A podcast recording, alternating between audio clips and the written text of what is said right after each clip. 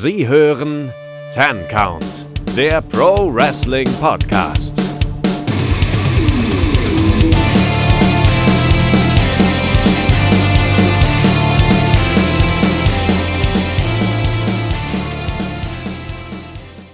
Hallo und herzlich willkommen hier beim Ten Count Wrestling Podcast. Wir melden uns mit der zweiten Episode in diesem Jahr. Ähm, heute mit an meiner Seite der einzigartige, der unverwechselbare Kevin Stunt. Vielleicht sollte ich ihn in Zukunft Gunther Stunt nennen. Jetzt wehre ich mich schon gegen die eine Scheiße nicht mehr und kaum hat das ein Ende, dann werde ich in die Nazi-Ecke gedrängt. Ey. Hier. Naja, grüßt euch, Freunde der Sonne. Ja, heute sind wir mal nur zu zweit. Äh, der Jens lässt sich entschuldigen. Das lassen wir gerade mal so durchgehen. Äh, ich kann schon mal ankündigen, bei der nächsten Episode ist er wieder dabei. Da geht es um äh, ein Herzensthema von ihm und mir. Bevor wir zu allen möglichen lustigen und weniger lustigen Dingen in der Wrestling-Welt kommen, äh, ein klein bisschen Housekeeping. Ihr findet uns eigentlich auf allen gängigen sozialen Medien. Also auf Twitter als Count-Podcast. Also ist der Handle. Äh, auf Facebook haben wir eine Seite, die heißt Ten Count Wrestling Podcast und wir haben sogar mittlerweile äh, eine Gruppe, wenn euch das irgendwie zu blöd ist, unter dieser Seite zu kommentieren äh, mit irgendwelchem abstrusen Zeug. Das sieht dann nicht jeder, wenn ihr das in der Gruppe kommentiert. Aber wir freuen uns immer über jegliche Kommentare, Beiträge, Anmerkungen, Kritiken zu den Sendungen. Also bitte immer her damit. Äh, das freut uns sehr.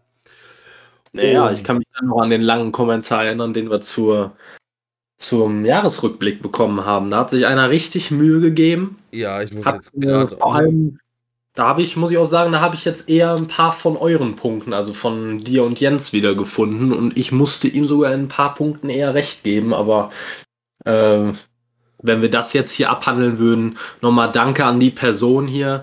Danke äh, an weiß, Thomas. Genau. Ähm, aber wenn wir das jetzt hier nochmal einzeln abhandeln würden, alles, dann äh, würden wir wahrscheinlich alleine dafür eine Dreiviertelstunde uns in Rage quatschen. ja, und dann haben wir ja wieder, hätten wir die Person, mit der wir drüber gesprochen haben, äh, auch nicht dabei. Man kann jetzt noch einen kurzen Shoutout machen. Äh, der Thomas podcastet selbst. Äh, der Podcast heißt, glaube ich, Kappa Haters. Könnte auch da ja mal reinhören. Gut, in diesem Sinne äh, haben wir, glaube ich, soweit alles abgehandelt. Also, wo ihr den Podcast hören könnt, muss ich euch, glaube ich, nicht erklären. Ihr hört ihn ja gerade nur im Zweifel, wenn ihr ihn über irgendein anderes Format oder Plattform hören wollt. Äh, wir sind eigentlich auf fast allen gängigen Plattformen vertreten. Nur so ein paar ganz exklusive Sachen haben wir jetzt irgendwie ausgelassen. Also auf Audio Now sind wir nicht. Da hat man keine Lust, nur Werbung zu schreiben. Gut, äh, Kevin, sollen wir damit anfangen, was äh, dich gerade vor der Aufnahme etwas kaputt gemacht hat? Also ich habe, wir haben heute Morgen hat die Wrestling-Welt irgendwie mal einen kurzen Schock erlebt und ich glaube, die deutsche Wrestling-Welt ist mal vom Glauben abgefallen. Ich, ich weiß gerade nicht so. Ich bin gerade irgendwie in eine Identitätskrise gerutscht durch die News. Also und zwar, also das, ich hole mal unsere Hörer ab. Es ging schon vor ein paar Tagen rund, dass die WWE sich äh, den Namen Gunther Stark hat äh, ja schützen lassen. Ich denke, eigentlich sollte es Günther Stark sein, aber die Ü-Striche damit haben es ja äh, englischsprachige Länder nicht so. Also wurde da Gunther Stark draus. Und ja, äh, es ist ja jetzt offiziell, dass Walter in die USA gewechselt ist zu NXT 2.0. Da hatte der gute Mann auch äh, gestern Abend ein Match und gewinnt das. Und als es dann darum ging, den Sieger des Matches äh, zu announcen, schrie er Nein! Und sagte dann, The winner of this match is Gunther. Ja. Ja, also jetzt will ich mal gerne wissen, was für eine Story man sich jetzt aus dem Arsch ziehen möchte. Damit man erkennt, damit man erklären kann, dass er all die Zeit einen anderen Namen verwendet hat. War er, war er die ganze Zeit ein Spion im Auftrag der englischen Krone und hat sich deswegen in NXT UK eingeschleust und jetzt ist ihm auf einmal eingefallen, scheiße, meine Mom hat mich doch am Anfang ganz anders genannt. Äh, ich habe keine Ahnung, wie man das noch erklären will. Also ich, ich bin ganz ehrlich, äh, unsere Zuhörer, die die regelmäßig dabei sind, die wissen, dass ich jetzt einen Monat von erstmal von der Telekom lahmgelegt wurde, danach zwei Wochen wegen Uni-Zeug, ähm, ja, mehr oder weniger regelmäßig die Shows gucken konnte. Aber jetzt gucke ich diese Woche da rein und denke mir, wie haben die es geschafft, innerhalb dieser Zeit Wrestling kaputt zu machen. Also einfach alle, überall. Also ich komme mir vor wie dieser japanische Soldat im Zweiten Weltkrieg, der danach noch irgendwie fünf Jahre im Wald gechillt hat und danach noch immer dachte, scheiße, Krieg ist noch immer nicht vorbei. Äh, was, was passiert hier gerade? So, es war doch alles so gut und auf einmal ist wieder, ist alles scheiße. Also ich kann dir nur sagen, der Moment, wo ich immer kurz mal da, also wo ich wirklich so abgefuckt von AW bin, da kommen wir später noch zu, und mir denke, vielleicht sollte ich mal wieder bei der WWE reingucken, weil es ist ja jetzt bald Royal Rumble, das ist äh, traditionell der beste Pay-per-View des Jahres. Ja, und dann bringen sie sowas.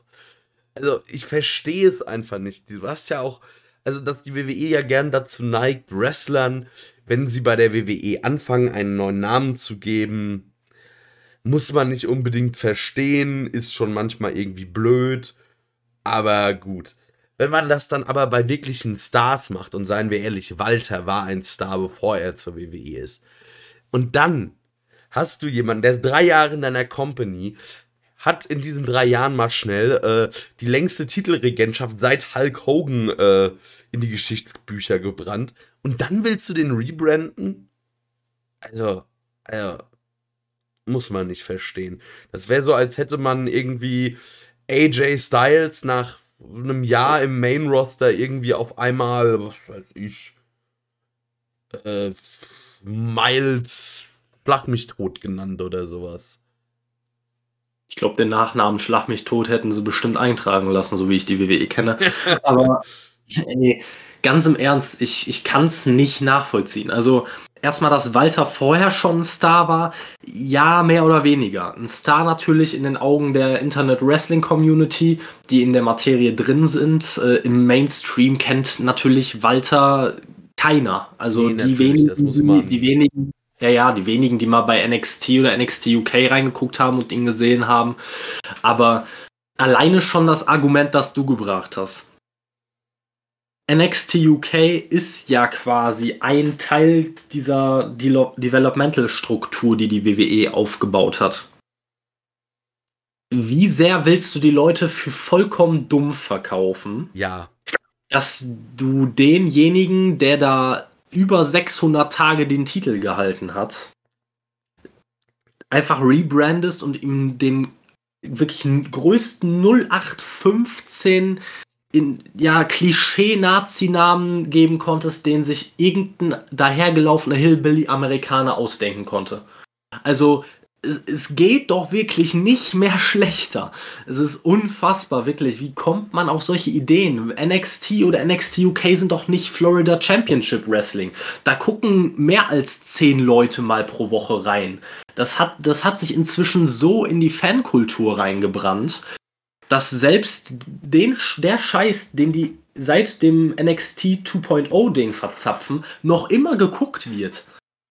Die können doch nicht so tun, als wäre das einfach vollkommen unbedeutend und wir tun jetzt einfach mal so, als wäre nichts passiert. Ja, aber bei der WWE es ist es ist denen halt wirklich egal, was die Fans denken. Und eigentlich gibt ihnen in gewisser Weise der Erfolg ja recht, weil, also, wir reden jetzt das erste Mal seit Ewigkeiten über die WWE. Äh, es sorgt natürlich jetzt nicht für lang langfristig dafür, dass wir dieses Produkt weiter gucken. Aber ja. Ähm, Nee, es ist wirklich, es ist unfassbar, aber das ist halt irgendwie, wenn du den Leuten, die Raw und SmackDown machen, jetzt auch noch NXT mit aufs Auge drückst. Also auf der einen Seite ergibt es vielleicht ein bisschen Sinn, dass dann dir so Geschichten wie mit Karrion Cross und äh, Alistair Black und wie sie alle hießen, die im, bei NXT super gut funktioniert haben und dann im Main Roster einfach untergegangen sind, dass äh, das vielleicht nicht mehr passiert. Ja, ja, es ist, es ist mir unbegreiflich. Ich muss da noch Grüße an Manuel Moser ausrichten, der auf Twitter geschrieben hat, äh, Günther, Hartmut und Fritz, they are Oktoberfest. Ja. Ich, ich würde jetzt an der Stelle gerne verdammt nochmal loslachen, aber äh, das Problem ist, ich kann es nicht, weil ich es mir wirklich vorstellen kann, dass es Realität wird. Also, äh, ich, ich halte im, im Moment nichts mehr für unmöglich. Also, der, der Slogan von Toyota, der, der ist, ich glaube, Vince McMahon hat sich den irgendwie auf seinen Nachttisch gravieren lassen oder so. Ich habe auch keine Ahnung. Also, ich kriege Kopfschmerzen, wirklich. Ich weiß nicht, wie man auf solche Schwachsinnsideen kommt. Ich verstehe auch alleine schon nicht, warum man jetzt einen Walter zu NXT 2.0 steckt. Weil, wenn man jetzt mal rein vom Prinzip her überlegt, hat man doch NXT 2.0 deswegen gegründet oder beziehungsweise neu gestartet, weil man einen Neustart wollte mit jungen Talenten, Homegrown Talents, die die WWE gescoutet und ausgebildet hat, quasi, die fürs Main Roster speziell ausgebildet werden. Da sollten doch hauptsächlich junge Leute, die vorher kaum einen Wrestling-Hintergrund hatten, ihr Debüt feiern und äh, groß gepusht werden. Ich meine, dass man ein paar Leute, die davor schon dabei waren, wie LA Knight oder Pete Dunne, dass man die halt noch mit einbezieht. Ja, ist okay. Ne? Was will man sonst mit denen machen? Alle entlassen. Aber warum jetzt Walter zu NXT 2.0? Also Walter ist doch, ich, ich habe jetzt das genaue Alter nicht im Kopf, aber der wird Mitte 30 sein. Was willst du denn mit? 30 ist der, ja, 32 bis 34 irgendwie. Äh, ja, ich bin gerade live am Recherchieren, der ist 34. Also wirklich Mitte, du hast jemanden, der ist Mitte 30, der sollte jetzt, der, der ist, der hat ja auch quasi faktisch seine Prime jetzt gerade. Der sollte nicht im Developmental Brand rumlungern und wahrscheinlich sich in zwei Wochen für Haaland hinlegen oder sowas, den man dann wieder, den man dann wahrscheinlich noch einen blauen Avatar-Pfeil auf seine Glatze gemalt hat. Ey, ich, hab, ich weiß nicht, was hier abgeht. Es ist einfach zu krank. Ja, Imperium musste sich ja auch schon einmal für MSK und Riddle hinlegen. Wundert mich nicht. Nee. In dem Moment, wo Riddle als Main Roster äh, Superstar im, äh, im Match stand, war mir klar, dass das so kommt. Ja. Äh, ich hatte da jetzt vielleicht wirklich die Sache, dass äh, ähm, Walter noch mal kurz halt wirklich in das äh, NXT-Produkt schmeißen, um vielleicht ihm einfach nochmal so den, dass er den Zwischenschritt äh, zwischen NXT UK und äh, ja, vor allem ja den europäischen Indies und auch den amerikanischen Indies eben zum WWE Main äh, Produkt noch ein bisschen erleichtert kriegt, dass man halt sagt, hier catchst da jetzt mal zwei, drei Monate, wenn da, wenn da alles rund läuft, dann ab ins Main Roster. Und ich hatte eigentlich wirklich sogar Hoffnung, dass das mit Walter was geben könnte. Die Hoffnungen sind dahin. Die Hoffnungen sind komplett dahin. Die Hoffnung kannst du eigentlich bei jedem streichen. Das ist einfach diesen Zwischenschritt, über den du gerade sprichst. Wie lange ist Pete Dunn jetzt bei NXT? Bei Pete Dunn hat man das Gleiche gedacht. Der hatte auch da vorne eine lange äh, UK-Title-Regentschaft und man dachte, okay, kurzer Zwischenschritt NXT vielleicht noch eine NXT Championship Reign und dann ab ins Main Roster. Wie lange lungert der da schon rum und darf sich jetzt für die nächste Generation hinlegen, wobei er selber manchmal sogar jünger ist als diese Talente und 16 mal talentierter. Ja, bei Pete Dunn glaub, hatte ich halt auch immer so ein bisschen dieses, naja, der ist halt, von allem ist das eher ein Triple H Guy als ein äh, Vince McMahon Guy. Offensichtlich, ne? Das ist halt. Weil ich meine, Walter ja. ist ja jetzt sogar optisch einfach prädestiniert fürs Main Roster. Der hat noch sich äh, in den letzten Monaten, als äh, in Österreich harter Lockdown war, der sich, glaube ich, wirklich einfach in einer Muckibude eingeschlossen. Und äh, ist also optisch zumindest in der Form seines Lebens. Der Typ ist groß, breit und ja, aber das scheint wohl auch nicht zu reichen. Du musst wohl vielleicht doch von der Insel, von irgendeiner Samoa, aus irgendeiner samoanischen Catcher-Familie kommen. ich habe da halt auch jetzt langsam keine Worte mehr für. Also ich, ich will nicht diese abgedroschene Phrase bringen. Äh, bitte lasst die Leute einfach aus ihren Verträgen raus und dann können sie woanders unterkommen. Aber ganz ehrlich, bei Leuten wie Pete, dann bei Walter und Co., da habe ich einfach langsam jegliche Hoffnung, dass die WWE da irgendwas, irgendwas Sinnvolles draus schaffen könnte, aufgegeben. Komplett aufgegeben. Also entweder die kommen irgendwo anders runter unter oder der, man wird auf die Karriere immer zurückblicken und sagen, das war der Moment, wo man Großes aus ihm hätte machen können und es dann am Ende nichts geworden ist. Ja. Gut, äh, man muss ja sagen, seitdem Nick Khan bei der WWE rumturnt, äh, kommen die Leute ja auch aus ihren Verträgen. Es wird ja, es wird ja immer mehr rausgeworfen. Äh, noch jemand, der ja auch um seine Entlassung gebeten hat und ich verstehe ihn, ist der Herr Gute oder der werte Herr Mustafa Ali. Weiß nicht, ob du das mitbekommen hast. Habe ich ehrlich gesagt nicht mitbekommen, aber nach dem, was ich alles in letzter Zeit mitbekommen habe von der WWE und was ich äh, über Social Media gelesen, gesehen habe, alle Videos, die ich gesehen habe, ganz im Ernst, ich mache niemandem Vorwurf. Ja, nee. Nur bei einem Mustafa Ali muss ich halt auch ehrlich sagen, bei dem sehe ich auch nicht, dass das mehr wird als ein guter Upper Kader bei Impact Wrestling oder so. Also ansonsten sehe ich nicht, dass da jetzt noch irgendwie unglaublich viel Potenzial drin steckt. Ja, der ist so, also das ist so diese Kategorie, ich glaube, wirklich sehr begabt im Ring. Das kann man, glaube ich, ohne weiteres sagen, aber irgendwie, ja, vielleicht mit einem Gimmickwechsel, da kann immer mal was passieren, aber ich würde den jetzt auch nicht als äh, so den, die ganz große Nummer sehen. Das kann von mir aus, äh, also in den Indies ein Star, bei Impact auch, vielleicht noch in irgendwie einer, also gerade bei Impact gibt es immer die X-Division, wo, äh, ich sag mal, wo er auf jeden Fall für Furore sorgen könnte, aber mehr sehe ich bei ihm auch nicht. Und irgendwie, bei mir wurde er halt durch Retribution so verbrannt, kann ihn nicht mehr ernst nehmen. Das tut mir wirklich für den Wrestler leid, aber die ganzen Heinis, die da mit Masken rumtouren mussten,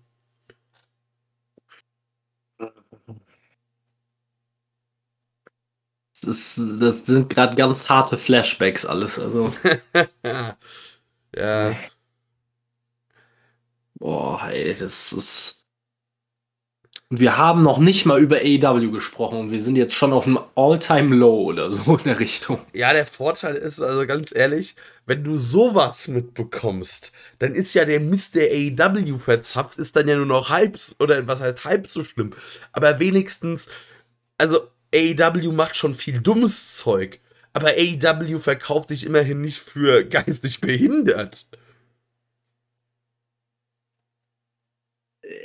Ja, in 95% der Fälle nicht. Nee. Also nicht so schlimm, wie es die WWE macht.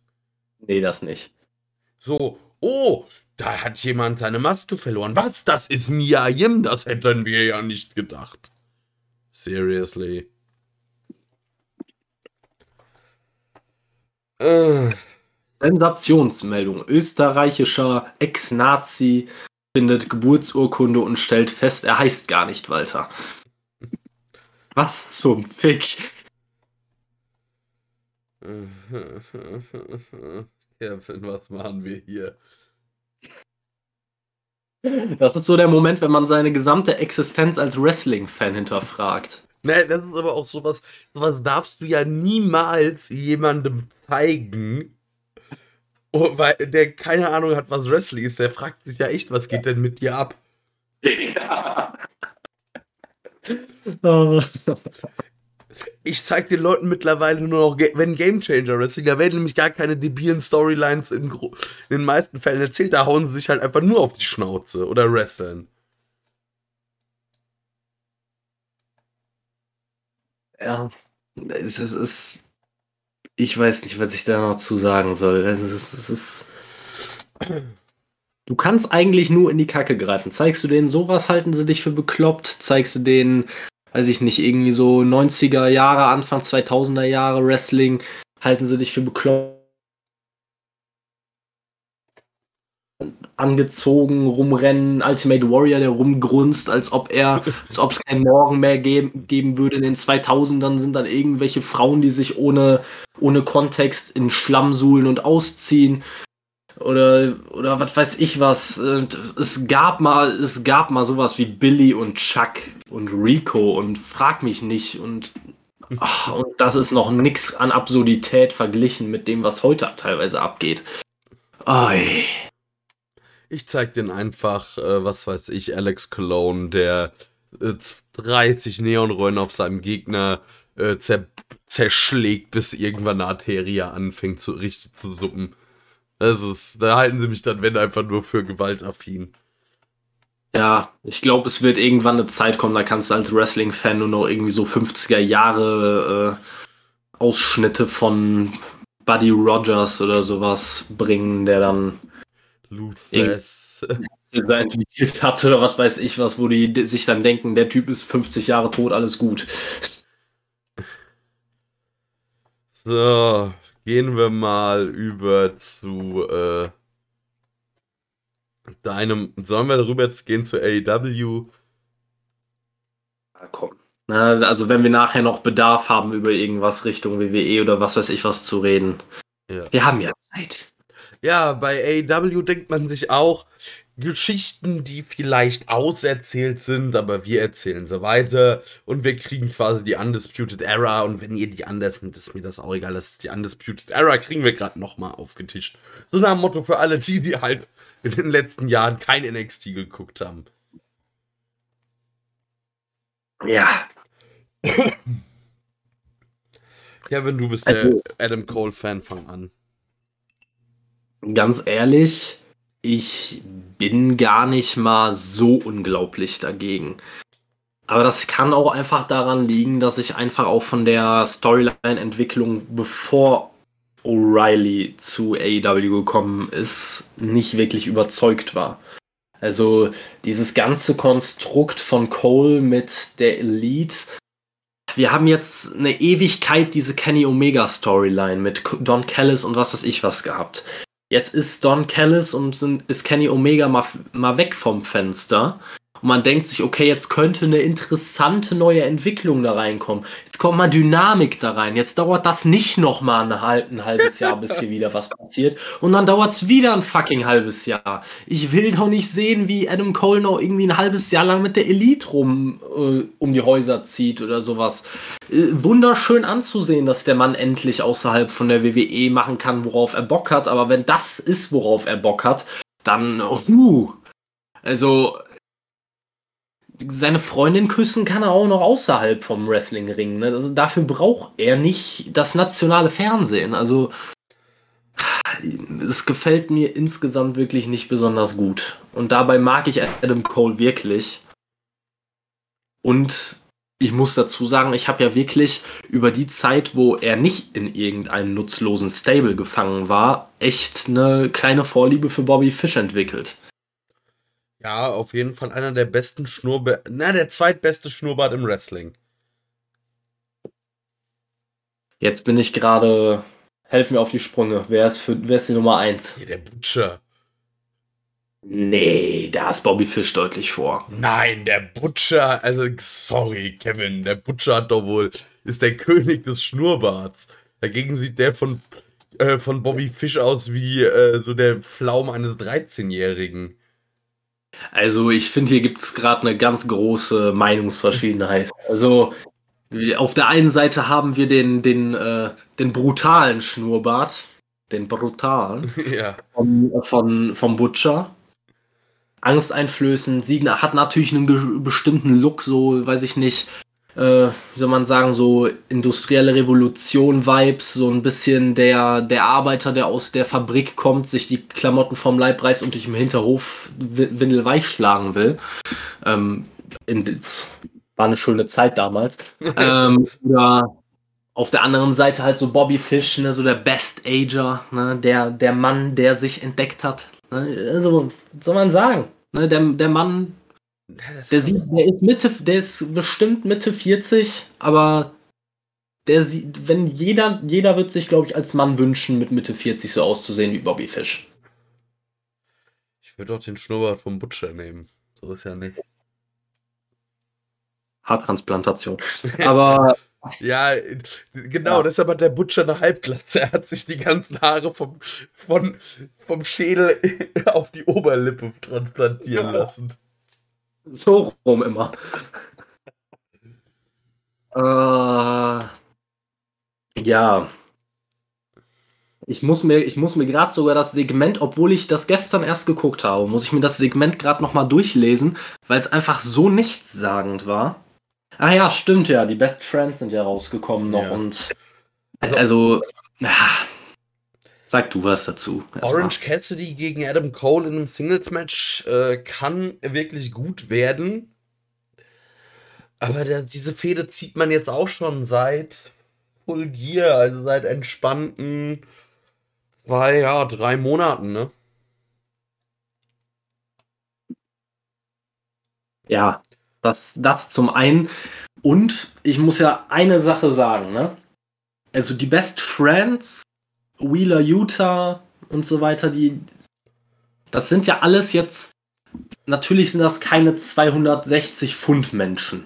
Alles. Aber es sind jetzt auch nicht gerade irgendwie so die. Ist jetzt nicht die Kategorie Jungle Boy Markus Stunt. Trotzdem schaffen sie es. Zu viert, also vier Männer plus eine Frau, so wenig angsteinflößend und bedrohlich zu wirken, wie kein anderes Stable jemals ever. Also, die standen vor der Elite mit Adam Cole, O'Reilly und Fish und ich, und ich dachte mir nur, ja. Ja, aber ich finde auch. Und jetzt eigentlich auch wieder nach hinten gehen, ne? Aber ganz ehrlich, ohne Bobby Fish und Kyle O'Reilly das sind auch die einzigen beiden, die ein bisschen Bedrohlichkeit in diesem Stable aussehen. Weil Adam Cole, der hat halt eine Statur auch nicht, der, also, der ist halt auch nicht mehr als der Jungle, also nicht viel mehr als der Jungle Boy oder Orange Cassidy. Also, da ist ja schon mal nicht viel. Äh, gefühlt ist Chris Statlander größer und breiter als Adam Cole. Also größer ist sie, glaube ich, wirklich. Ja, würde ich auch mal so um den Dreh könnte hinkommen. Ja. Mir, mir geht es gar nicht so sehr nur um die Körpermasse, aber rein von der, rein von der Ausstrahlung her einfach.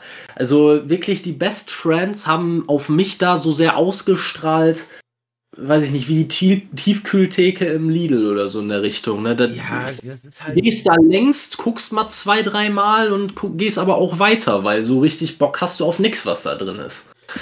Ja, die Best Friends sind halt eher, na, was heißt kein unbedingtes Comedy-Gimmick, aber sie sind halt schon eher äh, so, was weiß ich, ein gute Laune-Gimmick, wie vielleicht auch The New Day es ist. Nur dass, äh, keine Ahnung, Orange Cassidy, wenn er dann mal wach ist, äh, auf jeden Fall, also irgendwie, zumindest in den Matches, wenn er dann mal loslegt, äh, sich, also weniger rumafft. Ja, das auf jeden Fall. Nur ich, ich hatte irgendwie wirklich das Gefühl, wo, wo dieser Brawl ausge, ausgebrochen ist zwischen den beiden Gruppierungen, da habe ich mir echt gedacht, ich könnte nicht weniger interessiert sein gerade. Also, da war keine Intensität für mich von Anfang an nicht. Also, das, ich glaube, Orange Cassidy hat den Brawl gestartet. Ja. Da, da war aber da war kein Feuer drin, da war keine Spannung drin, da war keine Intensität drin. Brauchte ich nicht. Brauchte ich einfach nicht. Wo dann, wo dann Britt Baker rausgekommen ist, weil Adam Cole äh, Chris Statlander nicht schlagen wollte. Das war für mich nice to have. War jetzt nicht komplett kacke, aber hat mich jetzt auch nicht irgendwie, gab jetzt für mich nicht den großen Pop. Und ich muss auch ehrlich sagen, so, so Britt Baker jetzt als halbes Sidekick von Adam Cole brauche ich auch nicht. Also dafür ist Britt Baker dem Ganzen schon zu sehr entwachsen. Ich bin nie ein Fan davon gewesen, von diesen zwei Wrestler werden unabhängig voneinander groß quasi im Wrestling, sind privaten Paar und werden dann aus dem Nichts in irgendeine Paarung gesteckt, weil sie halt privaten Paar sind. Also kann man machen, packt mich aber null. Ja. Ja, verstehe ich. Äh, sollen wir weitergehen? Zu einem der wenigen positiven, also po positiv und zeigt trotzdem, wo es bei äh, AEW aktuell hakt, auf. Go. Ja, CM Punk, MJF, äh, Fede, CM Punk gegen Wardlow. Also es ist auf jeden Fall ein Match, da kann man mit Kindern zählen üben. Eine Powerbomb, zwei Powerbombs, drei Powerbombs und so weiter. Äh, ja, Wardlow zerlegt eigentlich äh, CM Punk absolut nach Strich und Faden. Wardlow wird aber dann immer wieder durch MJFs äh, Orders oder Anordnungen äh, abgelenkt. Und CM Punk gewinnt das dann mit einem Einroller. Und ich denke mir hier einfach die ganze Zeit, es dauert zu lange, dass man Wardlow endlich mal von MJF trennt. Also ich meine, das, das deutet man seit All Out 2020 mindestens an und es zieht und zieht und zieht sich. Ja, das sowieso. Es ist wieder ein Beispiel dafür, für etwas, was viel, viel, viel zu lange gezogen wird. Und es wird auch mit unter Garantie wieder noch ein bisschen gezogen und wieder noch ein Stück gezogen. Und ich kann es langsam echt nicht mehr sehen. Einfach weil für mich ist doch wichtig, dass es im Wrestling, die Charaktere im Wrestling noch immer Beweggründe für ihre Handlungen haben. Wie viel soll MJF Wardlow denn angeblich bitte zahlen, dass der, obwohl er das Potenzial eines World Champions hätte in Zukunft, sich über anderthalb bis zwei Jahre wie der letzte Vollidiot behandeln lässt und irgendwie in seiner Freizeit dazu verdonnert wird, mit Sean Spears zu spielen. Also, es gibt ja immer diese schönen Memes hier irgendwie, Mama sagt, hier spiel mit dem Nachbarskind, dann das Nachbarskind hier irgendwie steht mit, äh, steht mit der Schaukel irgendwie zu nah an der Hauswand oder so in der Richtung. Und das ist Sean Spears. Und der wird irgendwie jetzt Wardlow noch zusätzlich noch immer mehr an die Seite gestellt. Zusätzlich. Äh, ich weiß nicht, was man mit, mit Wardlow davor hat. Bei dem Match bin ich auch so hin und her gerissen. Ich sehe das mit einem lachenden und einem weinenden Auge. Also auf der einen Seite, klar wird Wardlow da stark dargestellt. Man kann sich nicht darüber beschweren, dass Wardlow irgendwie von Punk äh, besonders viel Offensive einstecken musste. In der ersten Hälfte des Matches war Punk damit beschäftigt, Wardlow überhaupt mal von den Beinen zu kriegen. Aber am Ende sieht Wardlow unfassbar dumm aus. Also wirklich, jeder hat es aus einer Meile Entfernung gerochen, wie das Match endet. Ja. Und es ist auch genau so gekommen, in einem fucking Roll-Up. Es war so klar, dass es genau so kommt. Und ganz ehrlich, es gibt nur eine andere Möglichkeit. Setzt dieses Match gar nicht erst an. Ja. Weil Wardlow gegen Punk gewinnen zu lassen, ergibt keinen Sinn. Aber Punk gegen Wardlow gewinnen zu lassen, ergibt in keiner Welt für irgendwen irgendwie Sinn. Also Punk ist schon genug aufgebaut. Der braucht nicht noch mehr Siege gegen große Gegner, um gegen einen MJF gut dazustehen. Ja, und vor allem um, mit einem Roll-Up. Also ich bin der ja. Meinung, ein Roll-Up-Sieg hat noch niemanden gestärkt. Ja, das auch noch zusätzlich. Aber selbst wenn er mit dem Go-to-Sleep gewonnen hätte, hätte er jetzt nicht wahnsinnig viel daraus gezogen. Auf der anderen Seite hätte es Wardlow wieder noch mehr runtergezogen. Also, oh, Leute. Irgendwann muss man sich doch auch unnütze Paarungen einfach mal sparen können, oder? Ja, aber AEW ist immer noch sehr gut, sich in äh, Ecken zu bucken, aus denen man nicht rauskommt. Ja, Äh, Team Test, Dante Martin Fehde kann man, finde ich, auch kurz halten. Das ist so wieder das Paradebeispiel für Fäden, die man viel zu lange zieht. Generell, Team Test ist so das, so, der Rest könnte der neue Wrestling-Begriff sein für wir ziehen alles ewig. Ja. Ich, ich weiß auch nicht, wo, wo diese, dieses Programm hinführen soll. Also, ganz im Ernst, ich weiß jetzt nicht, wie es dir geht, aber ich war ja sowieso von Anfang an bei diesem Dante Martin Hype Train war ich nicht so krass dabei. Also ich habe gesehen, der hatte ein, zwei, drei starke Matches dabei, gute Einzelleistungen, keine Frage, aber ich sehe in ihm einfach nicht wahnsinnig viel. Dante Martin ist, äh, ohne das Böse zu meinen, einer ein eine Art Wrestler, die sehe ich äh, gerade als jemand, der auch viel Indie-Wrestling guckt, äh, sehr häufig. Jung, unglaublich talentiert, gerade auf den Seilen in der Luft, aber einfach äh, gewisse Defizite beim Charakter. Also, weil Dante Martin, also zum Beispiel meine Freundin ist großer Dante Martin und Top-Flight-Fan, die feiert die. Bei mir ist da irgendwie der Punkt so, der ist, der ist im Ring gut, da müssen wir gar nicht drüber reden, aber irgendwie finde ich, ist halt Dante Martin irgendwie auch ein bisschen blass. Also farblos, der ganze Charakter. Und blass generell auch, ja, aber äh, also ich, wie gesagt, ich habe diesen Hype überhaupt nicht gefühlt von Anfang an und je länger ich ihn mir vorges ihn da vorgesetzt bekomme, desto mehr werde ich halt in meiner Meinung halt bestätigt. Das, was du gerade gesagt hast, kann ich nur zu 100% bestätigen. Also der Mann ist halt zu keinem Prozent bereit für Größeres. Also, das, das ist, wir haben gerade über Mustafa Ali gesprochen. Das ist ein Mustafa Ali-Typ. Der ist gut im Ring, keine Frage. So ein bisschen flippy unterwegs, ja, gut, schön gut. Aber da ist kein, da ist null Charisma.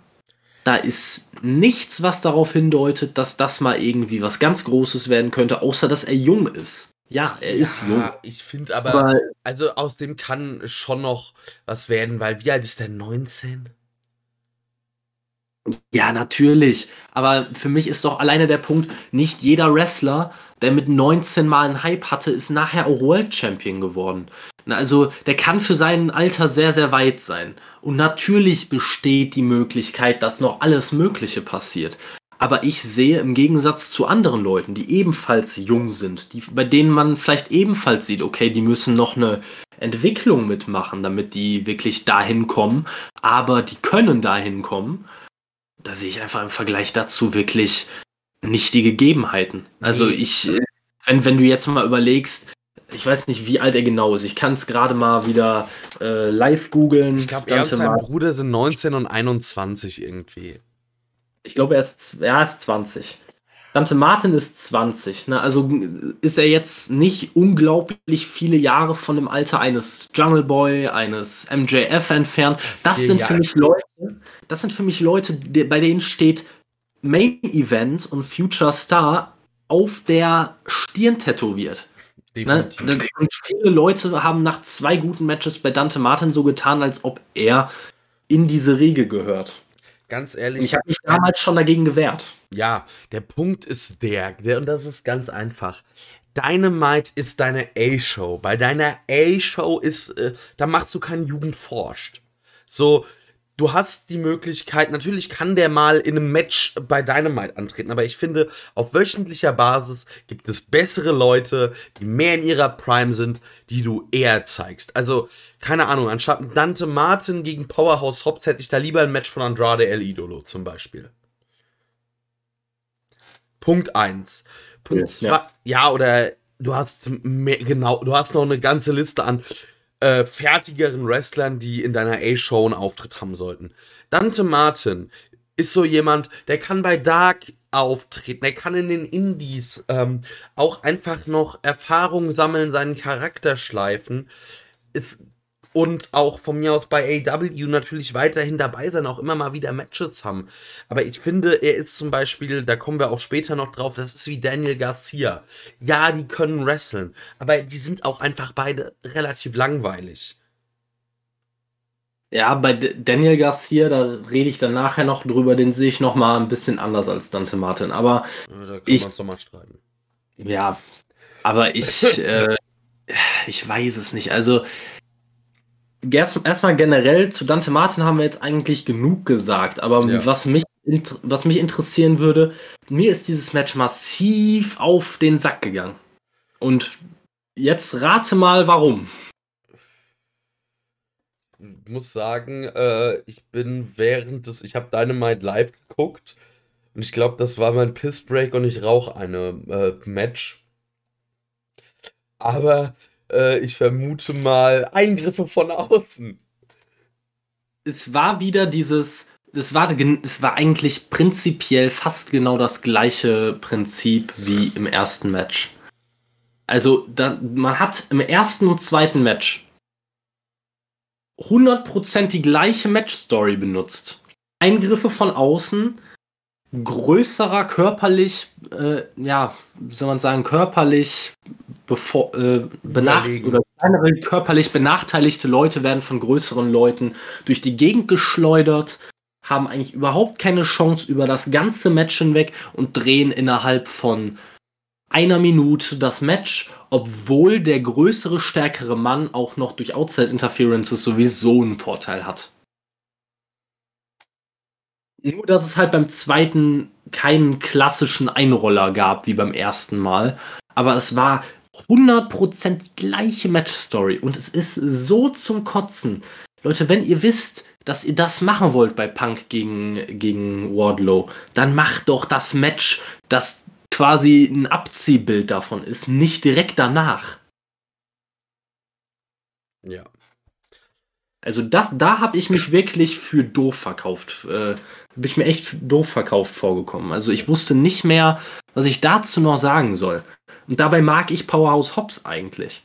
Aber, und ich mag auch Wardlow, ich mag CM Punk, Dante Martin nicht so sehr, aber ich mag die ganzen beteiligten Leute. Aber wenn ich nach zwei Matches so genervt bin, dann wisst ihr einfach, dass ihr echt nicht viel Gutes gemacht habt.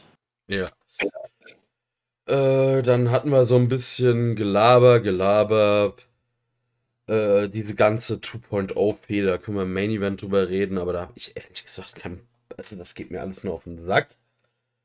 Äh, ich würde mal sagen, gehen wir zum Hangman über. Das ist ja auch so ein Thema, da scheiden sich die Geister. Wie gefällt dir denn bisher die Regentschaft des Hangman?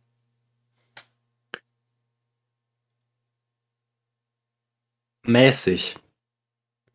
Also, ich bin nicht begeistert. Ich bin nicht unglaublich enttäuscht. Ich muss auch sagen, das Promo-Duell vom Hangman äh, fand ich äh, relativ stark. Gerade die Leistung vom Hangman selber gegen Dan Lambert.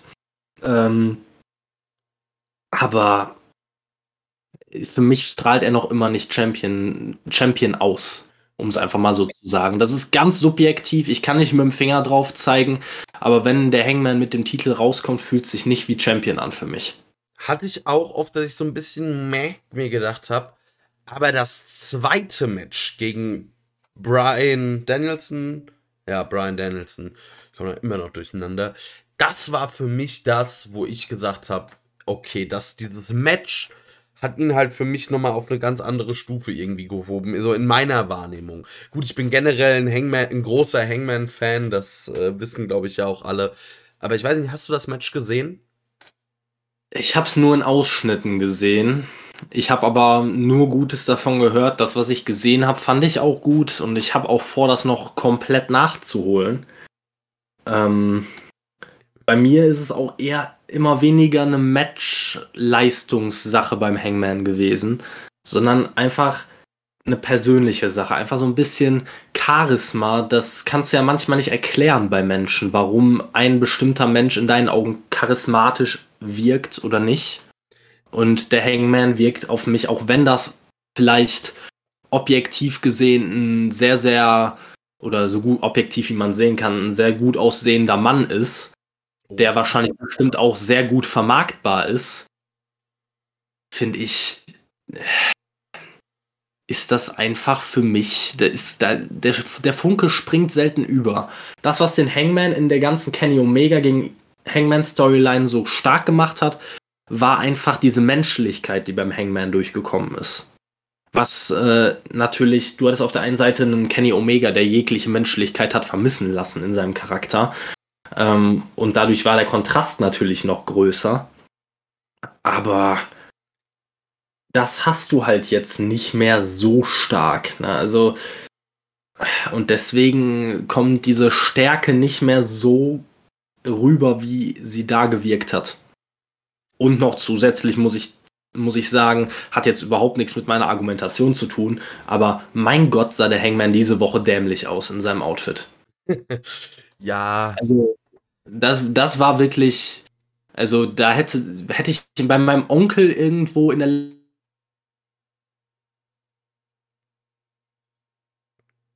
80 rausgekramt. So ungefähr sähe das aus. Ja, Gott. Ähm, ja, ich glaube halt, die äh, Regentschaft des Hangman könnte eine sein, die wirklich, die werden in der Nachbetrachtung nicht über zum Beispiel Promo-Momente und wirkliche Fäden äh, definieren, sondern einfach über die In-Ring-Leistung, weil da der bisher in seinen Verteidigungen natürlich gut, er ist auch gegen einen der besten Wrestler der Welt angetreten. Aber er konnte das auch so mitgehen. Also ich könnte mir vorstellen, dass vielleicht, wenn man die Gegner klug wählt, naja, gut, äh, darüber können wir gleich schon mal reden, ob das so klappt, äh, könnte das eine Regentschaft werden, die man, die sich wirklich dann über die Matches äh, trägt. So was man bei Kenny Omega vielleicht gehofft hatte bei seiner Regentschaft, was man nicht bekommen hat, dass man dann vielleicht sagt, ja, der Hangman äh, zimmert jetzt mal, wenn er den Titel verteidigt, halt wirklich die, die großen Matches raus, weil dieses einstündige Time Limit Draw, das war was, wo ich schon länger mal drauf gehofft habe, dass AEW das bringt. Und jetzt das zweite Match, wo er dann wirklich äh, auch wieder in einem super Match am Ende gegen äh, Danielson gewinnt. Boah, das war schon einfach große Klasse.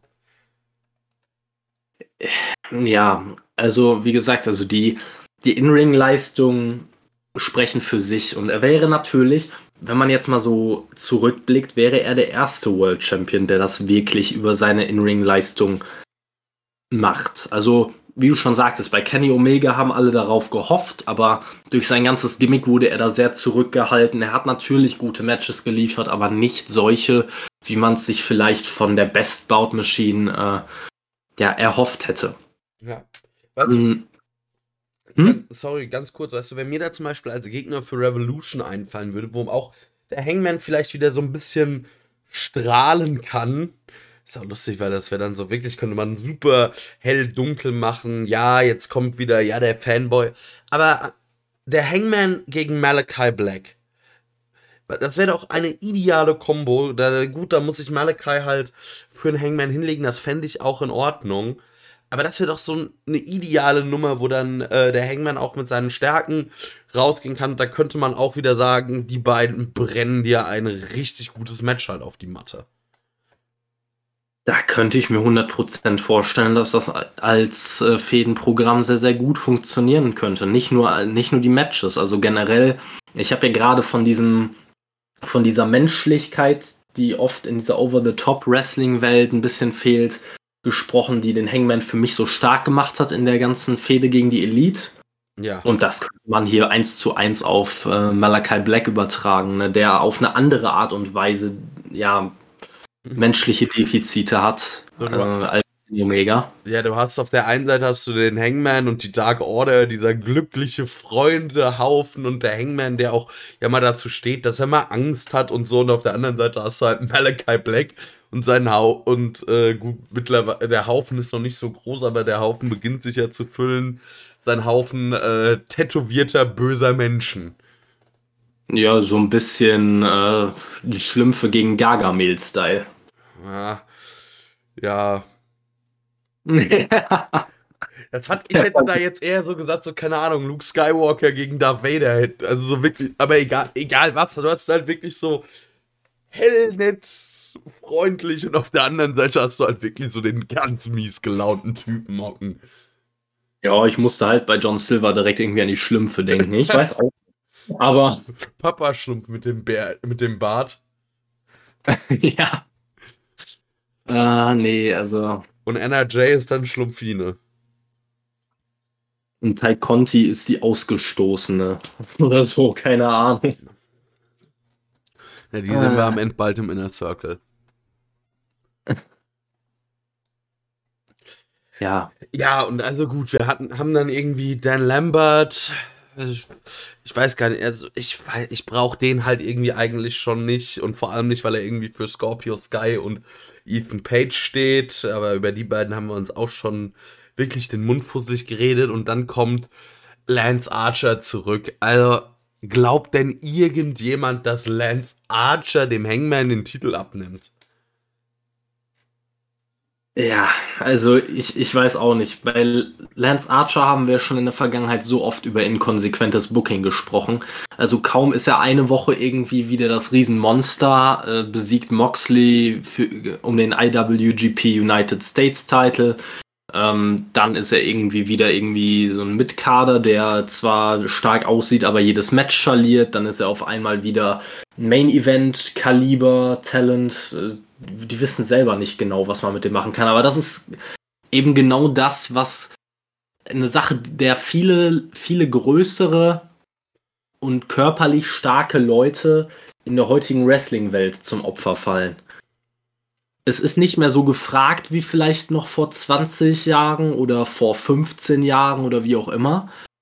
Dementsprechend werden diese Leute nicht immer konsequent stark gebuckt, sondern haben dann mal einen kurzen, starken Run, werden dann wieder ein bisschen hinten angestellt, können aber jederzeit wieder richtig schnell gepusht werden, weil es einfach unfassbar einfach ist, solche Leute stark darzustellen. Na, deswegen, das ist, glaube ich, irgendwie so ein bisschen ja, das Schicksal der großen Männer oder so in der Richtung. Ähm, und deswegen, äh, ganz im Ernst, ich glaube null daran und eigentlich jeder, der ein bisschen drüber nachdenkt, weiß, dass äh, der Hangman hier den Titel verteidigt. Ähm, bei mir hat es nur ein bisschen gehakt, dass man jetzt schon wieder irgendwie so ein Dan Lambert-Ding bringen musste, um dem Ganzen Grund zu geben, zu passieren. Weil, seien wir mal ehrlich, wenn du daran zurückdenkst, was Dan Lambert in der Promo gesagt hat, welchen Grund hatte er denn rauszukommen? Der hat im Prinzip dem Hangman einfach nur gesagt, mega In-Ring-Leistung, ich klatsche hier für dich. Und danach hat er gesagt, Cowboy. kein Cowboy. Nein, das ist mir vorher gar nicht aufgefallen. Was, der ist kein Cowboy? Nein. Jetzt hat er ihn exposed. Ja, er hat Wrestling auch exposed.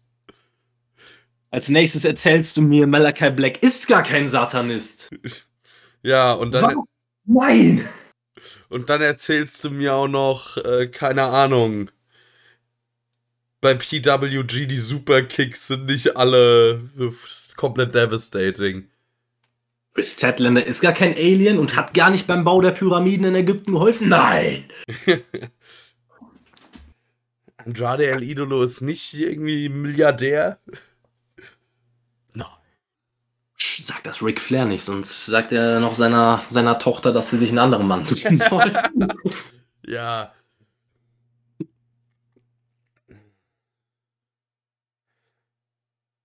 Was? Nick Gage hat keine Bank überfallen? Oh doch, nee, warte, das ist ja kein Gimmick. Na, ey. Nee.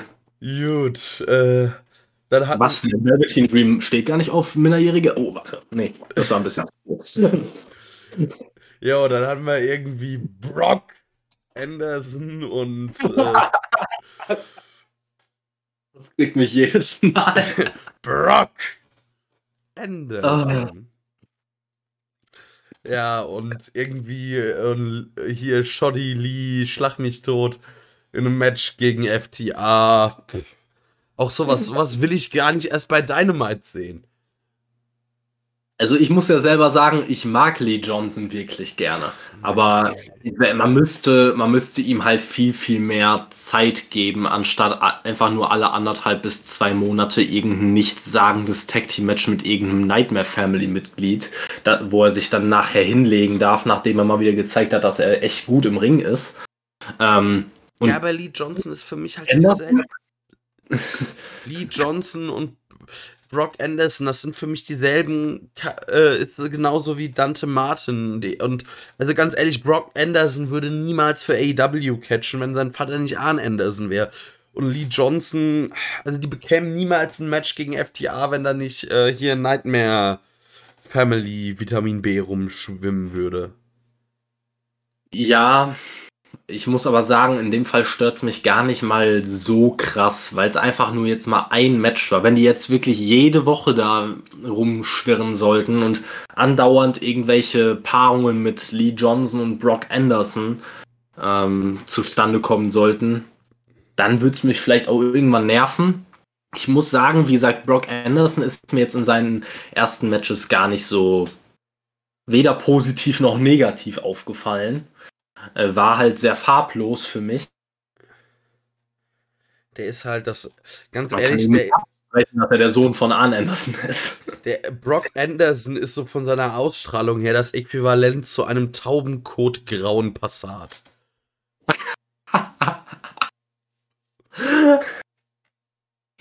Der ist gut, ja, der ist gut. Ja, nee, ähm, wie gesagt, also Brock Anderson ist mir weder groß positiv noch negativ aufgefallen. Könnte mir negativ auffallen, wenn er mir zu sehr, ja, zu viel Screentime bekommt. Lee Johnson mag ich an sich sogar. Aber was soll denn jetzt hier dieser, dieser bisschen, also es kam ja schon fast drüber, als wollte FTA so ein bisschen Dirty Talk betreiben, hier so ein bisschen Daddy-Issues raushängen lassen. Also, Ann Anderson darf ich dein Sohn sein? Willst du mein Daddy sein? Oh, hört mir auf, bitte, ich krieg das Kotzen. Es gibt im Pro Wrestling zwei Daddies und die hatten auch schon ein Last Daddy Standing Match. Match. Das eine ist Effie und das andere ist Paro. Da kann sich dann jeder selbst aussuchen, ob er, ob er lieber den äh, quasi den dünnen oder den etwas kräftigeren Daddy mag. Aber beim Rest möchte ich das nicht. Ich lasse das jetzt einfach mal an der Stelle unkommentiert, aber es ist. Äh, F4 ist Daddy. ich, ich verstehe einfach nicht, wie man ein Tag-Team wie FTA so jedes Mal aufs Neue. Also es kommt mir so, so vor, die nehmen Anlauf, bam gegen die Wand gerannt. Die nehmen Anlauf, bam gegen die Wand gerannt. Die nehmen Anlauf, bam laufen gegen Tully Blanchard. Ja, ich habe da aber so den, das wie so in so einem Tom and Jerry Cartoon, wo man dann schnell so eine so eine ähm, Ziegelmauer auf Rollen schnell in den Weg schiebt. Ja. Oder wenn man so einen so Lokomotivtunnel auf eine Wand malt und ja. die rennen da voll, voll Karacho gegen, weil die sich denken, oh, da geht's weiter. Nee, geht es nicht. Ja, irgendwie so. Nee. Sollen wir zu, also dann, äh, wir haben noch gar nicht darüber geredet. Wir haben ja jetzt endlich eine TBS Championess.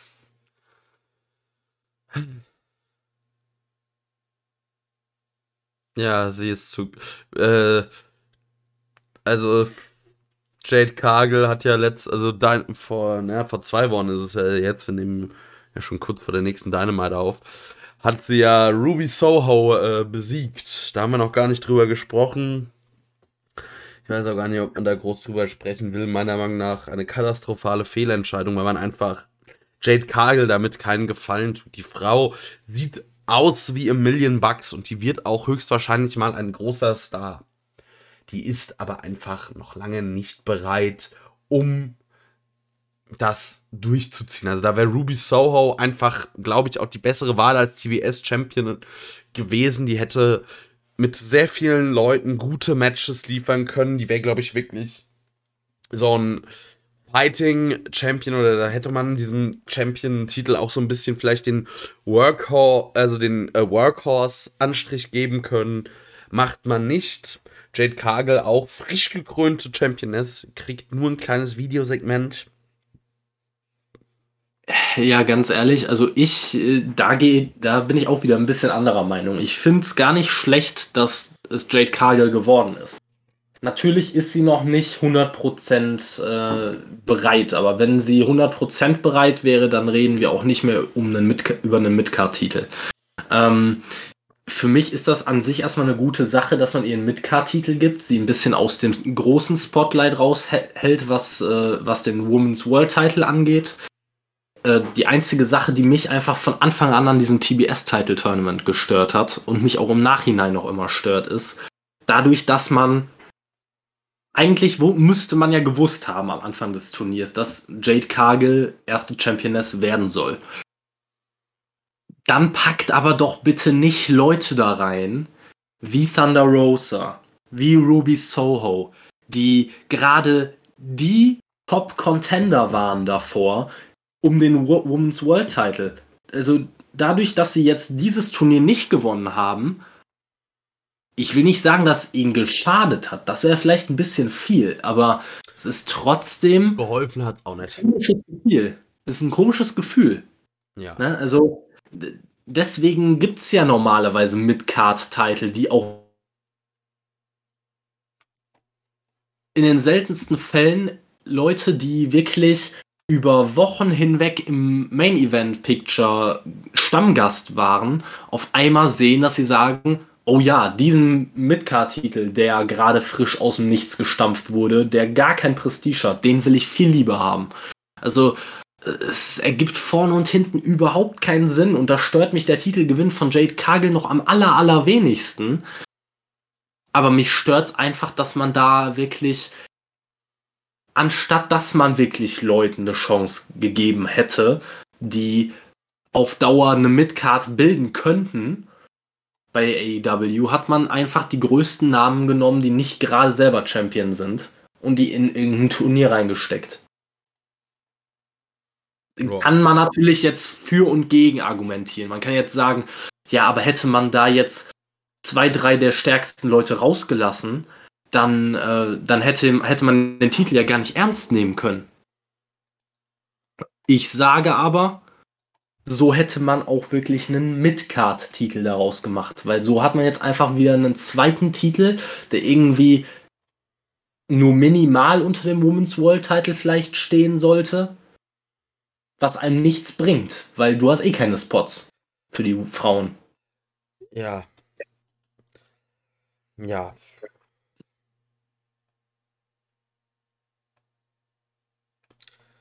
Gut, äh, wir hatten aber dann tatsächlich danach auch noch irgendwie ein Frauenmatch. Kommen wir kurz fassen. Äh, Serena Deep gewinnt gegen Hikaru Shida und Hikaru Shida macht jetzt erstmal Japan-Auszeit. Ich bin froh. Ich habe mir, hab mir einfach gedacht, ich habe dieses Match gesehen, dachte mir erstmal den Entrance von Hikaru Shida. Dann rennt da Serena Deep wie von der Tarantel gestochen auf sie los und ich habe noch nie jemanden gesehen, der mit so viel Anlauf jemand anderem in die Kniekehle gesprungen ist. Ich fand also, großartig. ich dachte mir, in, ich habe mir in diesem Moment hatte ich nicht Serena Deep vor Augen. Ich dachte mir so, ich hatte vor meinem geistigen Auge Keanu, der die Musik von Hikaru Shida hört, Vollgas die Rampe runterrennt, mit dem Unterschied, dass du wahrscheinlich nicht mit, mit dem Arm zuerst, sondern beidbeinig zuerst in ihre Kniekehle gesprungen wärst. Nein, also, sowas mache ich schnell, Ja, so schnell hätte ich dich niemals laufen sehen, wie, wie da, also im Ernst. Jetzt wie Darby, wenn würde ich das wie Darby Allen machen und da mit dem Skateboard runterrollern. äh, ja, nee, äh, ich fand's einfach gut. Äh, das Match war nicht lang. Serena Deep hat das gewonnen. Ich mag Serena Deep, Hikaru Shida. Ich glaube, das ist jetzt kein Geheimnis mehr, dass ich sage, dass ich diese Frau für absolut overrated halte. Ich fand nur, ehrlicherweise, fand ich das mit dem Referee-Stoppage wieder ein bisschen billig. Also, man, man konnte nicht irgendwie Hikaru Shida tappen lassen, nachdem Serena Deep gefühlt anderthalb Minuten lang pausenlos nur auf ihrem Knie rumge rumgetrümmert hat. Nee, es musste ein Referee-Stoppage sein. Also, warum denn? Also, ist zeugt das denn von Schwäche, wenn einer einem das Knie zerberstet und man dann doch aufgibt? Scheint so. Es ist schon ein bisschen an den Haaren herbeigezogen, ne, wenn man mal so überlegt, in welchen Situationen Matches weiterlaufen durften, aber da nicht.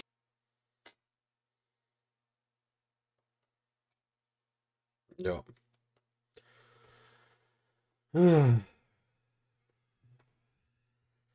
Ja, es gibt einfach genug zu meckern. Ähm, ja, haben wir auch noch nicht drüber gesprochen. Der Jungle Boy hat sein erstes Gold gewonnen mit dem Luchasaurus.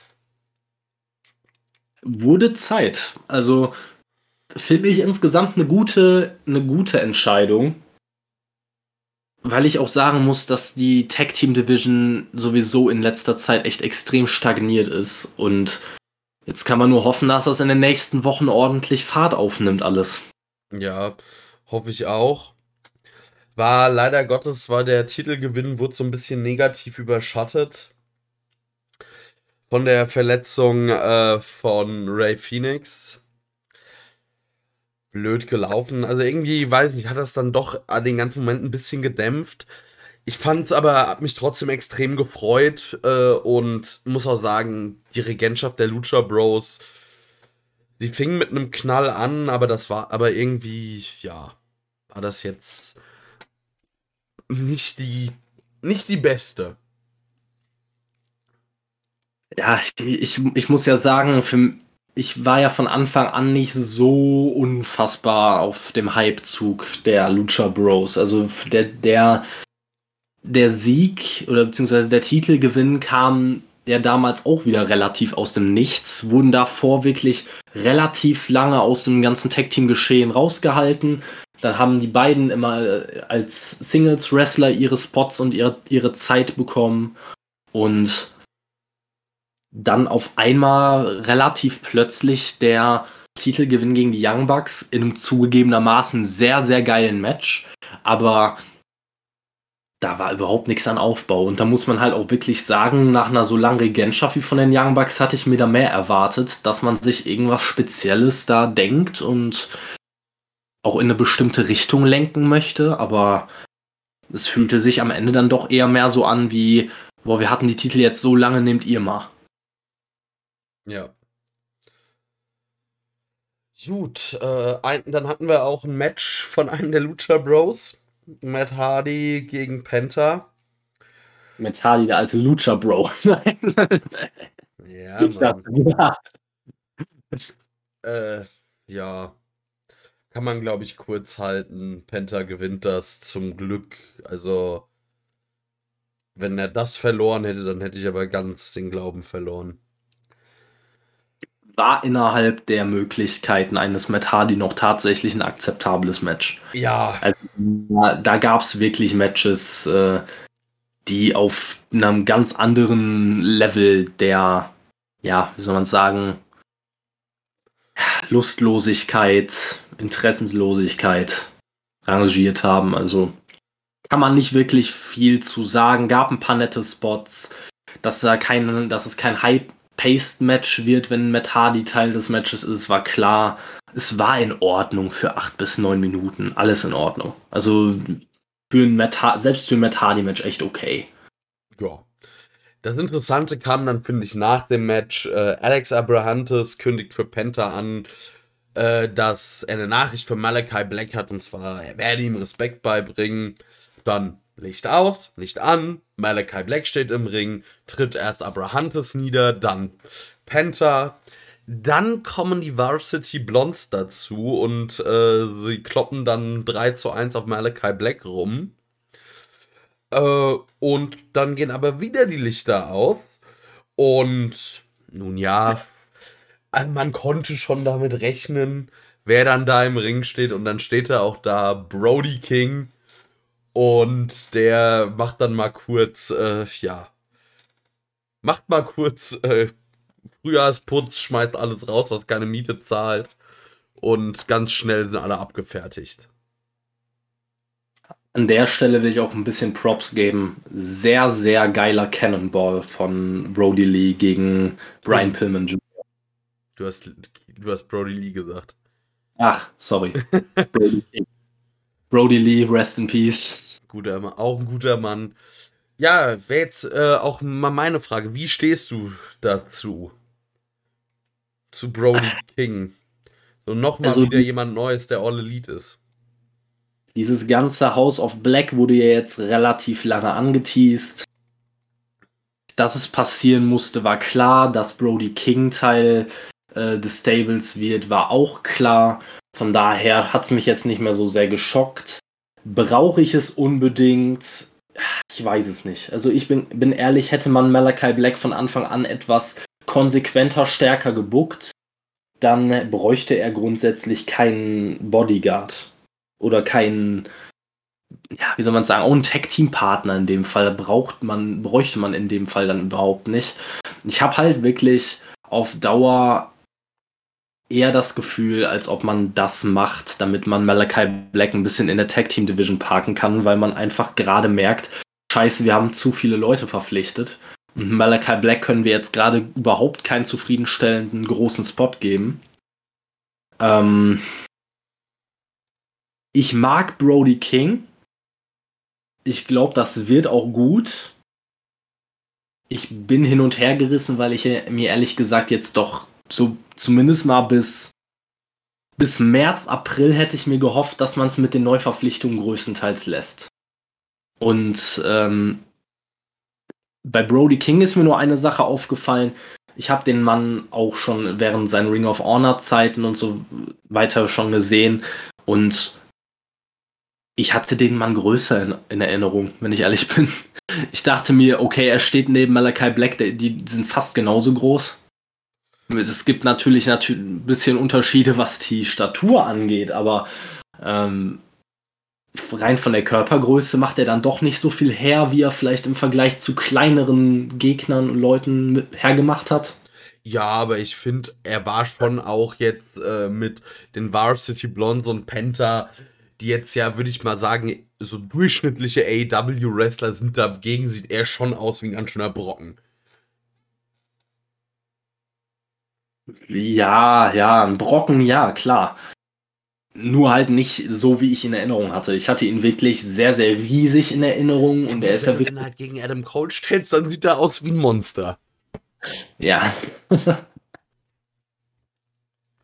Wie gesagt, das wird dann eher eine Sache sein, die mit, ähm, ja, wie soll man sagen, im Verhältnis dann wieder eine Rolle spielt. Ne? Also wenn du jetzt ihn gegen einen Adam Cole stellst, du sagst es selber, oder gegen andere Ring of Honor Talents, wird er größer aussehen als jetzt gegen einen Malachi Black, der halt nun mal bei der WWE war. Ne? Die, die heiern ja größtenteils schon nach einem bestimmten Profil. Ich wollte gerade sagen, Malachi Black, der sieht bei AEW auch gar nicht mehr so klein aus wie dann bei der WWE zum Beispiel.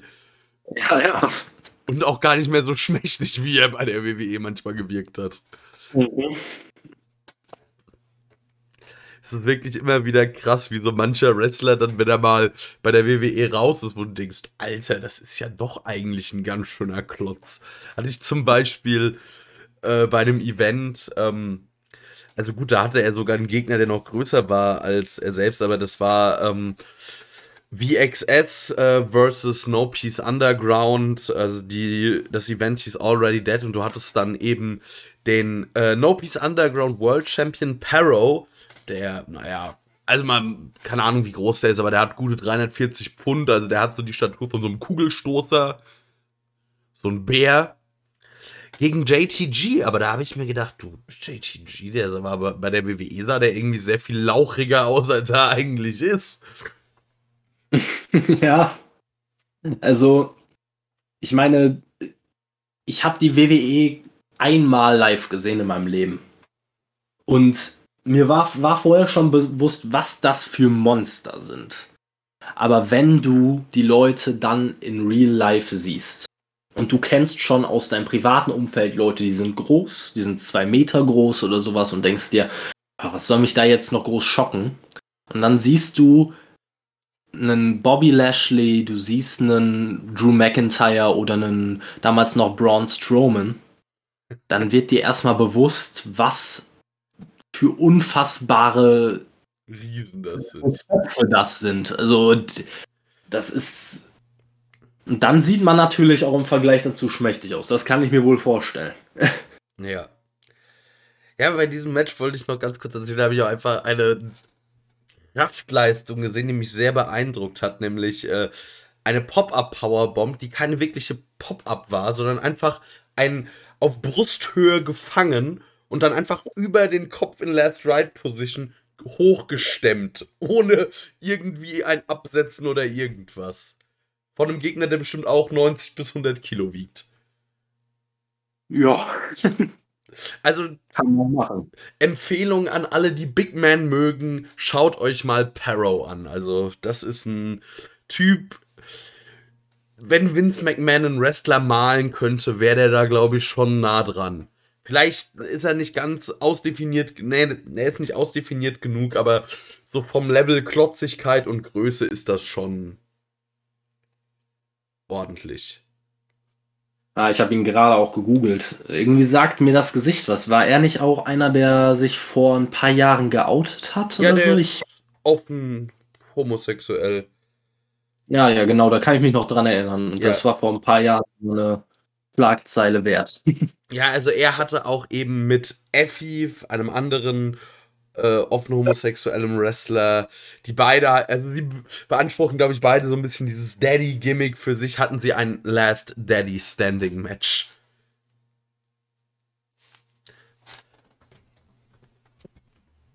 Ah, ja. Aber wie gesagt, Parrow, äh, beeindruckender Klotz, wenn man Big Man mag, die auch ein bisschen catchen können und dazu noch Neonröhren mag, dann guckt man sich den mal an.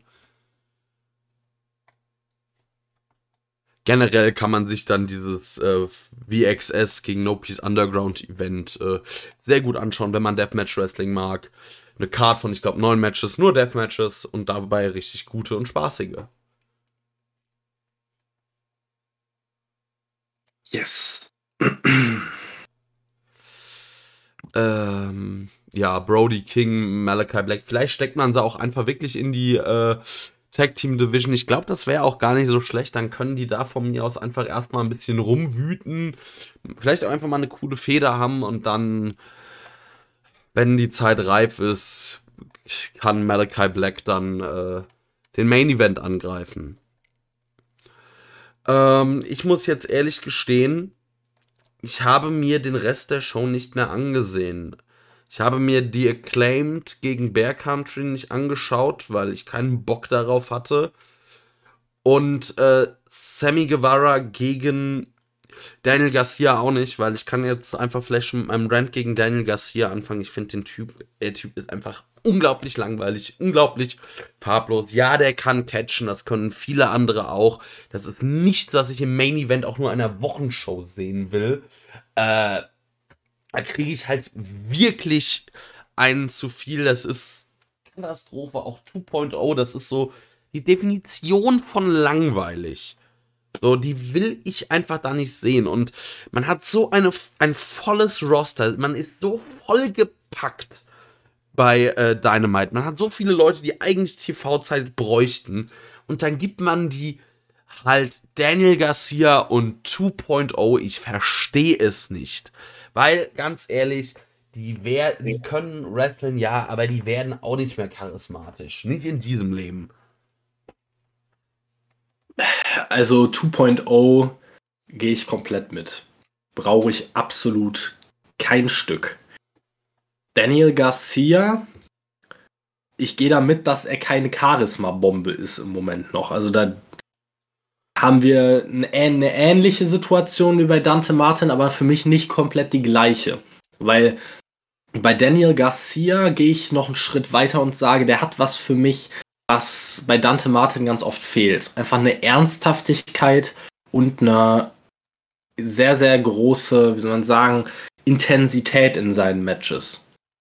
Das kann der einfach, das hat der auch jetzt schon drauf. Charisma fehlt einfach noch, um den nächsten Schritt zu machen oder überhaupt machen zu können. Ähm, trotzdem fand ich das Match absolut gut zwischen ihm und Sammy Guevara. Also hat mich wirklich, ich habe so die ersten zwei, drei Minuten oder eher so ein, zwei Minuten hatte ich Probleme, so in das Match reinzukommen, aber danach hat es mir wirklich, wirklich gut gefallen. Auch das Finish war so leicht gebotcht, weil beim äh, GTF äh, oder nicht GTF, GTH äh, geht ähm, oder beziehungsweise ähm, bringt Sammy Guevara ja normalerweise das Knie an das Kinn oder den Kopf vom Gegner, nachdem der dann ihn runtergelassen hat. Das ist in dem Fall halt ein bisschen anders gewesen. Sammy hat den, hat Daniel Garcia da schon irgendwie so halb in der Luft getroffen, irgendwie noch so ein bisschen äh, ja, oben auf dem Kopf, ein bisschen Hinterkopf, weiß nicht genau, wie es da, wie er ihn da getroffen hat.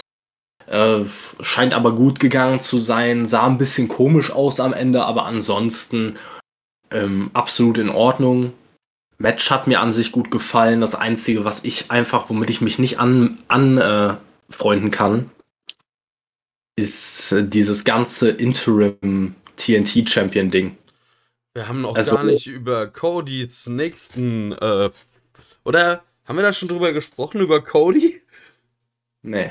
Ja. Kommen wir ja auch noch mal an. Aber ja, Daniel Garcia, der ist, der ist ein guter Wrestler, aber ich finde, keine Ahnung, der erinnert mich an, was weiß ich, einen Tony Deppen, nur mit weitaus weniger Charisma. Also, das ist so, nee, den will ich nicht im Main Event von einer Major Promotion sehen. Äh, dafür ist das mir zu wenig Jugend. Also, äh, das ist eine Major Promotion und nicht Jugend forscht. Ja, gut, kann man, kann ich nachvollziehen irgendwo. Wie gesagt, ich fand das Match trotzdem gut und mich hat es überhaupt nicht groß gestört, irgendwie, gerade weil jeder hat so ein bisschen was dazu beigetragen. Ne? Sammy Guevara ist gut, was Spots angeht und so weiter. Ähm, Daniel Garcia hat da die nötige Intensität reingebracht. Also für mich war das ein rundum gelungenes Match eigentlich für eine Dynamite-Episode. Auch fürs Main-Event einer Dynamite-Episode. Aber wenn einem halt die Paarung überhaupt nicht gefällt, dann kann das Match an sich noch so gut sein. Und ganz im Ernst, wie gesagt, dieses ganze Interim-TNT-Title-Ding, ich für mich ist das gerade der Beweis dafür, warum es immer schon eine gute Idee war, dass wenn jemand den Titel nicht verteidigen kann, aus Gründen, dass man den Titel für vakant erklärt und einen neuen Champion erklärt. Ne? So ist es jetzt wieder einfach sehr, sehr verwirrend, komisch, keine Ahnung. Ja. Aber jetzt halt Cody. Und ja, das also mhm. man geht da in großen Schritten Richtung Heel-Turn, was aber auch, glaube ich, einfach daran liegt, den kriegst du so schnell nicht mehr zum Face. Ja gut, man muss aber auch wirklich sagen, ich glaube nicht, dass es mit dem Heel-Turn nur daran liegt, dass man wirklich keine andere Wahl mehr hat. Also man hat, Cody hat das schon wirklich seit Monaten gefühlt alles dafür getan, um gehasst zu werden. Ich kann mir nicht vorstellen, bei jemandem, der ja schon ein gewisses Verständnis für das Business hat, dass er denkt, das ist jetzt genau die richtige Variante gewesen, um mich zu einem geliebten Face zu machen. Also, dass die Fans sich dagegen stellen würden, dass das unmöglich jemand feiern kann, das weiß der selber und ich glaube nicht, ich glaube genau das war von Anfang an die Intention. Also ich kann mir nicht vorstellen, dass der so verblendet ist. Äh, ich weiß nicht, also ich glaube, Cody wäre schon am liebsten so ein John Cena-Verschnitt, so der American Hero. Ich glaube, er wird sich nicht dagegen wehren, wenn es wäre. Aber ich glaube nicht, dass jetzt rein von der Idee her ich sehe Cody halt trotzdem als relativ klugen Mann, der das Business versteht und weiß eigentlich, was funktioniert und was nicht. In den meisten Fällen. Also ich sag jetzt mal, er ist ja auch von der WWE weggegangen und da war er auch gegen Ende nur ein Under-Mid-Kader, sag ich jetzt mal. Ne? Also er war Stardust ne? und war innerhalb von wenigen Monaten plötzlich wieder voll in den Schlagzeilen, äh, alle haben über ihn gesprochen. Er hat auch nochmal neue Augen auf den Bullet Club gebracht, der sowieso schon zu dem Zeitpunkt sehr gehypt war. Ähm, ein bisschen was an seinem, seiner Vermarktung geändert und plötzlich boomt es richtig. Ich kann mir nicht vorstellen, dass das der gleiche Mann ist, der jetzt angeblich der Meinung sein soll, dass so ein American Hero Booking, das schon seit 20 Jahren nicht mehr funktioniert, wo er auch selber sich schon drüber lustig gemacht hat, dass die WWE das wirklich denkt, dass er jetzt angeblich der Meinung sein soll, dass es der richtige Weg ist. Ich bin mir 100% sicher, dass er einen worked. Und das ist ja auch eine gute Sache. Aber ich finde, irgendwann ist auch mal ein Punkt erreicht, wo es einfach nur noch zu viel ist. Also, wofür denn Interim TNT Champion? Also, er kann genauso gut auch einfach sagen, okay, ich kann den TNT-Titel gerade nicht, äh, nicht verteidigen. Der Titel wird für verkannt erklärt. Sammy Guevara gewinnt den Titel. Und danach kommt er als der großkotzige äh, oder etwas überhebliche ange, schon ein bisschen heel angehauchte Cody zurück, der sagt, ey, ich will aber jetzt meinen Titel wieder zurückhaben. Du hast lange genug hier meinen Platz eingenommen, reicht jetzt auch. Na, also, das wäre doch perfekter Anstoßpunkt gewesen, um ihn langsam in die Richtung zu bringen. Ja. Ja. Weißt Hat man noch nicht gemacht.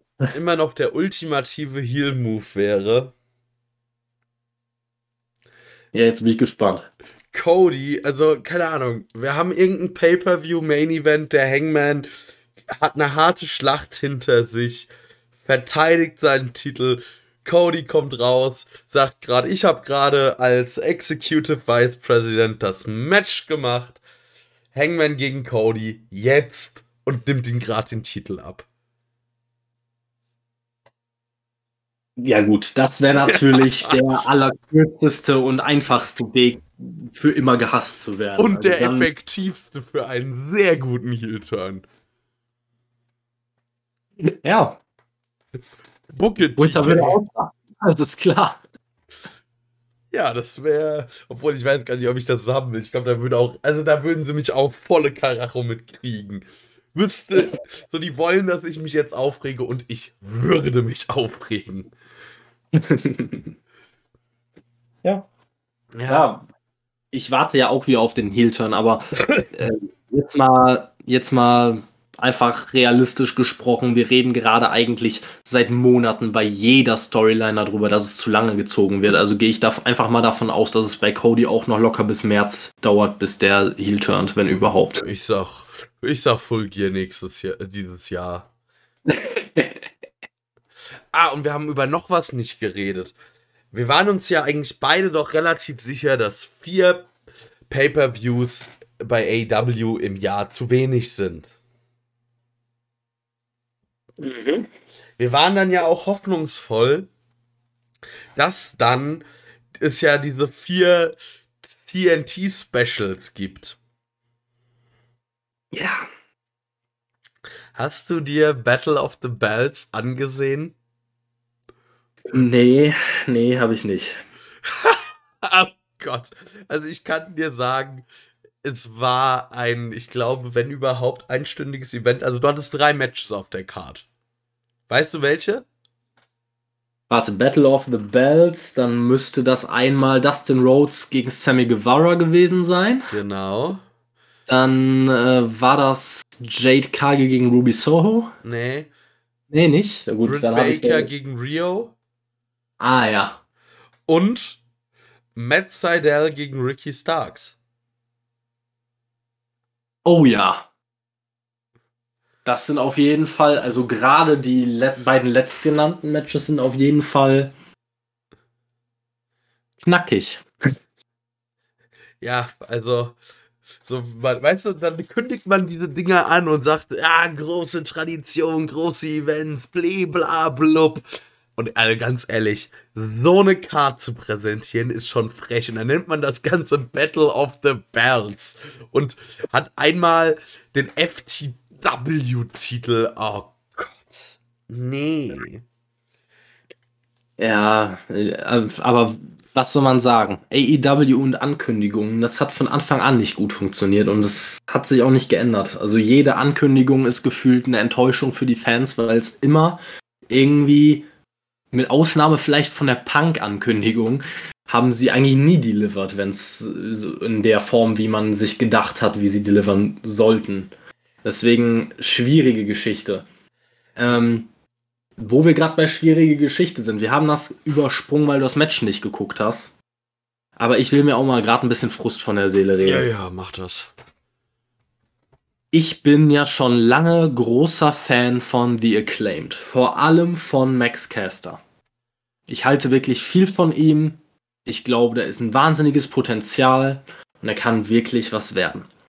Jetzt kriegen die bei Dynamite ein Match gegen Bear Country, gewinnen das auch relativ easy.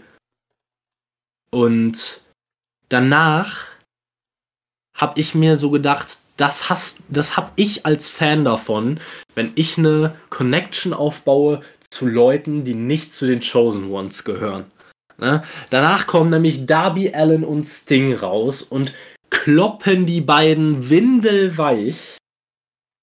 Ich dachte mir nur so, sind wir denn nicht wirklich endlich mal über diese dämliche Darby Allen Sting Scheiße hinweg?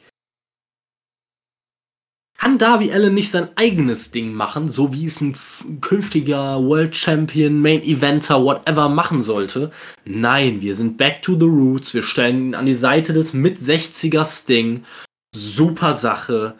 Ich könnte im Strahl kotzen. Ich fand's zwar geil danach, was, äh, wir werden ja nicht mehr großartig über Rampage reden, weil du hast es ja nicht geschaut, aber ich habe mir Rampage angeguckt und dann gab es einen geilen Diss-Track von, äh, ähm, von The Acclaimed gegen Darby und Sting. Ich fand das total lustig. Aber ich hatte trotzdem immer wieder im Hinterkopf, dass ich mir gedacht habe, die haben jetzt eine Woche ihren Spaß und kriegen nächste oder übernächste Woche wieder total auf die Fresse. Und ich habe da einfach keine Lust mehr drauf. Ne? Es ist immer die gleiche Kacke. Du hast ein paar Leute, äh, gerade in der, in, in der Tag-Team draus werden, dann ist da immer so ein Funken Hoffnung, der einem mitgegeben wird. Und jedes Mal wird darauf rumgetreten. Also bei The Acclaimed ganz extrem, bei den Varsity Blondes ganz oft. Oh, nee, wirklich. Und das für was? Für was denn? Wem bringt das hier irgendwas? Der 60-jährige Sting, der seine Karriere schon dreimal beendet hat. Übrigens an der Stelle gab es eine geile Line von, äh, von Max Caster in diesem Diss-Track, wo er äh, sich über die Buckelbomb lustig gemacht hat, irgendwie so in der Richtung. ähm, oder ich glaube auch so in der Richtung, äh, da gab es auch zwei, äh, da gibt es auch eine, eine Line in dem Ganzen, äh, das war auch in der Hook drin irgendwie. Wir sind zwei Männer in der Emo-Phase oder so in der Richtung, keine Ahnung. es, es, es war, ich fand es sehr, sehr lustig. Aber. Ach, nee, wirklich. Ja, Darby Allen und Sting, das ist irgendwie so ausgenudelt und mittlerweile ist es auch wirklich einfach ein Bremsklotz für Darby. Ja, das sowieso. Also es ist ein absoluter Bremsklotz. Es nervt mich einfach nur unfassbar. Ne? Es nervt mich auf allen Ebenen, weil es hilft Darby nicht weiter. Sting hat seine zwei, drei Nostalgie-Momente, darf aber eigentlich nie wirklich groß was zeigen, weil er es halt auch wahrscheinlich einfach in seinem Alter nicht mehr regelmäßig kann. Was ja auch kein Vorwurf an ihn ist. Ne? Mitte 60 hat man sich auch irgendwann den Ruhestand verdient. Aber dann halt wöchentlich Leute, äh, Leuten das Spotlight rauben und jede Woche irgendwelche Talente abfertigen, die nicht ein Stück von der Stelle kommen durch eine Fehde gegen ihn. Also er muss doch selber merken, dass das, was er gerade macht, definitiv nicht hilfreich ist. Ja. Wo wir gerade bei definitiv nicht hilfreich sind. Noch ein geiler Moment, noch eine geile Sache. Da hat es ja, glaube ich, auch schon ausgeschaltet. Gab noch ein Matt Hardy-Segment. Matt Hardy und Andrade El Idolo. Oh. Hast du gesehen oder nicht? Mehr? Nein, habe ich nicht. Ich habe auch Nein, ich weiß davon gar nichts. Ja, Matt Hardy hatte ja das schön erstmal das Match gegen Penta verloren. Ja. Danach gab es Backstage ein Interview, wo Matt Hardy quasi gesagt hat, er muss vielleicht nochmal überlegen, ob er äh, hier nicht ein bisschen mehr an sich selber denken müsste. Ähm, weil er würde ja quasi dem ganzen, ganzen Hardy Family Office würde er total helfen aber er würde ja gar nicht an sich denken und er müsste halt vielleicht sich wieder mehr auf sich selbst konzentrieren und da müsste vielleicht ein bisschen was passieren, so in der Richtung. Kaum als ich mein, die Hälfte meiner Kopfhaare in der Hand hatte, kam dann Andrade El Idolo ins Bild. Der dann wie ein ferngesteuerter Bubble Translator gesagt hat, du magst doch Geld, oder? Ich mag auch Geld. Ich mag auch Geld. Viel Geld, ja, viel Geld. Oh, ja, dann sollten wir mal darüber reden. Du bist doch ein Businessmann, oder? Ich bin auch ein Businessmann. Das war wirklich original fast dieser Dialog. Also ich dachte mir wirklich, ich bin jetzt irgendwie bei Bubble irgendwie, äh, weiß ich nicht, zweite Lektion Englisch oder so. Das ging gar nicht. Und dann äh, ist am Ende dabei rumgekommen, dass Matt Hardy meinte, er ist total interessiert an dem, was Andrade El Idolo ihm zu sagen hat, aber das sollen die Leute ja nicht wissen, weil Matt Hardy liebt ja eine gute, gute Story und eine gute, ein bisschen Myster Mysterium um ihn. Deswegen wollten die das lieber im Hinterzimmer besprechen. Und ich dachte mir nur, Rest in Peace, Andrade El Idolo. Ja, was soll man sagen? Du hast drei Viertel von Dynamite geguckt und. Die waren schon nicht gut. Aber den und größten. habe ich dich richtig runtergezogen. Alter. Alter. Ich. Ganz ehrlich. Ich und meine Freundin, wir haben ja eigentlich immer zusammen Dynamite geguckt. Und AW. Die ist mittlerweile an einem Punkt, wo sie sagt: guck den Scheiß alleine, ich guck nur noch mit dir Game Changer. es fuckt mich einfach ab, was diese Company eigentlich, sie hat ihre größte Stärke verloren. So, die haben auch teilweise das, die, das schwächere Roster, was sie auf dem Papier noch Anfang des Jahres und äh, von mir, also Anfang letzten Jahres und im Jahr 2020 hatten, haben die einfach mit verdammt gutem Booking weggemacht. Und mittlerweile denkt man schon, ja, wir haben Talente, oder haben wir irgendwas, da muss man nicht so viel uns Gedanken über das Booking machen. Ich habe wirklich das Gefühl, einmal bei der Gründung der Company wurde irgendwie, wurden sich Gedanken gemacht, so, wir machen das jetzt so, so und so.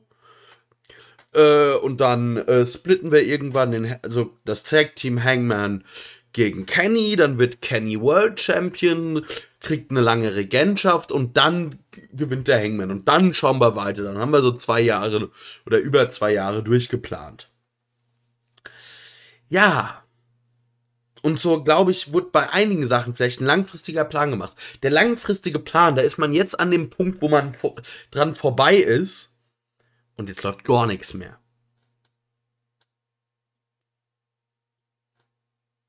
Es ist, äh, es ist tatsächlich so, ja.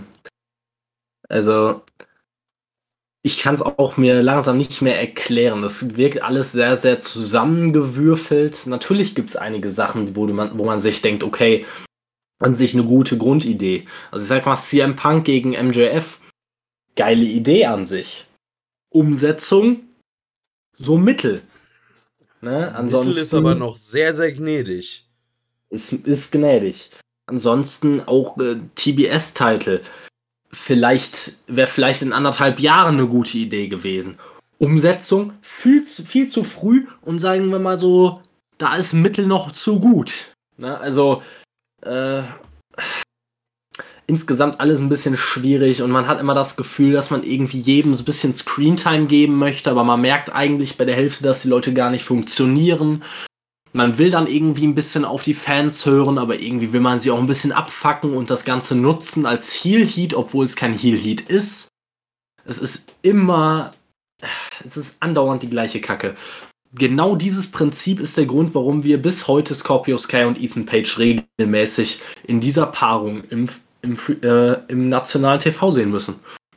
Die hatten diese Woche, ich weiß jetzt nicht, ob es bei Dynamite oder Rampage war, auch schon wieder ein Videopaket. Weiß nicht, ob du das gesehen hast. Nee. Nee. Und es ist eindeutig besser für meine körperliche und geistige Gesundheit, dass ich mir das nicht anschaue und danach meinen Kopf gegen die Wand hau. Weil Auch, es gibt ja so Häuser da, oder Wohnungen, da hast du so Rigips, Trockenbauwände, da machst du nur die Wand kaputt. Nee, ich, wir, hier unsere gesamte Wohnung hat massive Betonwände, also da geht eher mein Schädel kaputt. Ja, ähm, also ich kann dir auf jeden Fall sagen, wenn, der, wenn das Wort von Scorpio Sky Gewicht hat, darfst du dich in den nächsten Wochen darauf freuen, dass er Jagd auf den TNT-Titel macht. Und ähm, das ist kein Witz. Scorpio Sky hat. Ja. Schalt ab oder so, so schalt ab oder Scorpio Sky macht Jagd auf den Titel. Ja, ja, ich guck euer Produkt ja nicht mehr. Ich guck ja nur noch den Indie-Scheiß. Ja, auf jeden Fall, äh, Scorpio Sky will wohl Jagd auf den TNT-Titel machen mit der Begründung, ähm, ja, weiß er, glaube ich, so selber so richtig auch nicht, aber er erzählt einen von wegen, er ist das Gesicht von TNT und das werdet ihr ja noch sehen. Und ich habe ja, er hätte irgendwie, glaube ich, seit, wäre seit über 200 Tagen oder sowas nicht mehr gepinnt worden und seit 300 Tagen hat er nicht mehr in einem Singles-Match verloren. Ähm, ich habe mir den Spaß gemacht, weil ich ja ich wollte jetzt gerade auf Cage-Match gehen. Bin schon drauf. Also, äh, wenn ich mich nicht vertue, erstmal ist natürlich nur AW gemeint, weil am 23.07.21 hat er gegen Lil Cholo verloren bei Amazing Junior Benefit Show. Große Show, auf jeden Fall. Ähm, aber ich bin mir auch sicher, Lil Cholo ist bestimmt eine ganz große Nummer. Ich habe keine Ahnung. Ich ja, auf jeden Fall das Match, das er meint, wo er wohl zuletzt verloren hat, war das TNT-Title-Match gegen Darby Allen. Das war am 10.03.2021. Jetzt auch mal 2021 durch. Also, er besiegt Nick Comorado. Er, er gewinnt das Face of the Revolution Leiter Match. Verliert gegen Darby. Oh, er gewinnt gegen Matt Seidel. Ja, da fängt die Siegesserie. Ja. Seite. Mhm. So, ich guck gerade weiter. Dann gewinnt er ein paar Tag Team Matches. Ja, was kommt denn da so als nächstes? Ich guck mal gerade, wann der nächste relevante Wrestler in einem Singles Match kommt. Äh, Im Mai hat er Alan Angels besiegt. Dann im Juni Alex Reynolds bei Dark Elevation. Mhm, mhm, mhm. Aha. Ja, genau, da ist hier Lil Cholo. Ah, ja, bei Rampage haben sie ja sogar äh, ein Tag Team Match gegen den Inner Circle gewonnen, ganz groß. Dann hier das nächste Singles Match gegen Craven Knight bei Dark. Jetzt das letzte gegen Ray Jazz. Ich finde es halt nett von dir, dass du die ganzen Namen von den vollkommen irrelevanten Gegnern ausgelassen hast. Aber wenn du die vorgelesen hättest, die, die Namen der Gegner, die er in Singles-Matches besiegt ah, ich hat währenddessen. Fuego del Sol vergessen. Entschuldigung. Ja. Naja, aber gerade die irrelevanten hast du so noch rausgelassen. Also da sind so viele Leute bei. Auch hier so Trevor Reed war noch ja. dabei, Marcus Cross, Sean Captain Dean. Sean Dean hat endlich mal irgendwie drei Minuten Sendezeit bei AEW Dark Elevation gegen ihn bekommen. Mega geil. Fuego del Sol. Ne, dann Ray Jess, Craven Knight, du hast es gesagt. Ne, also, das sind, das sind keine zwei Hände voll Singles-Matches. Und dass er gegen irgendwelche Dark-Jobber nicht verloren hat, dass er sich dafür auf die Schulter klopft, ist halt schon echt lustig. Aber die Leute, die nicht nachgucken werden, und einfach nur sein Wort für bare Münze nehmen, die werden sich denken, ja, hat einen Punkt, ne? Ja, aber Natürlich, warum sollte der kein Titelmatch kriegen? Aber dafür Grüße an die Jungs und Mädels von Cage Match. Ja.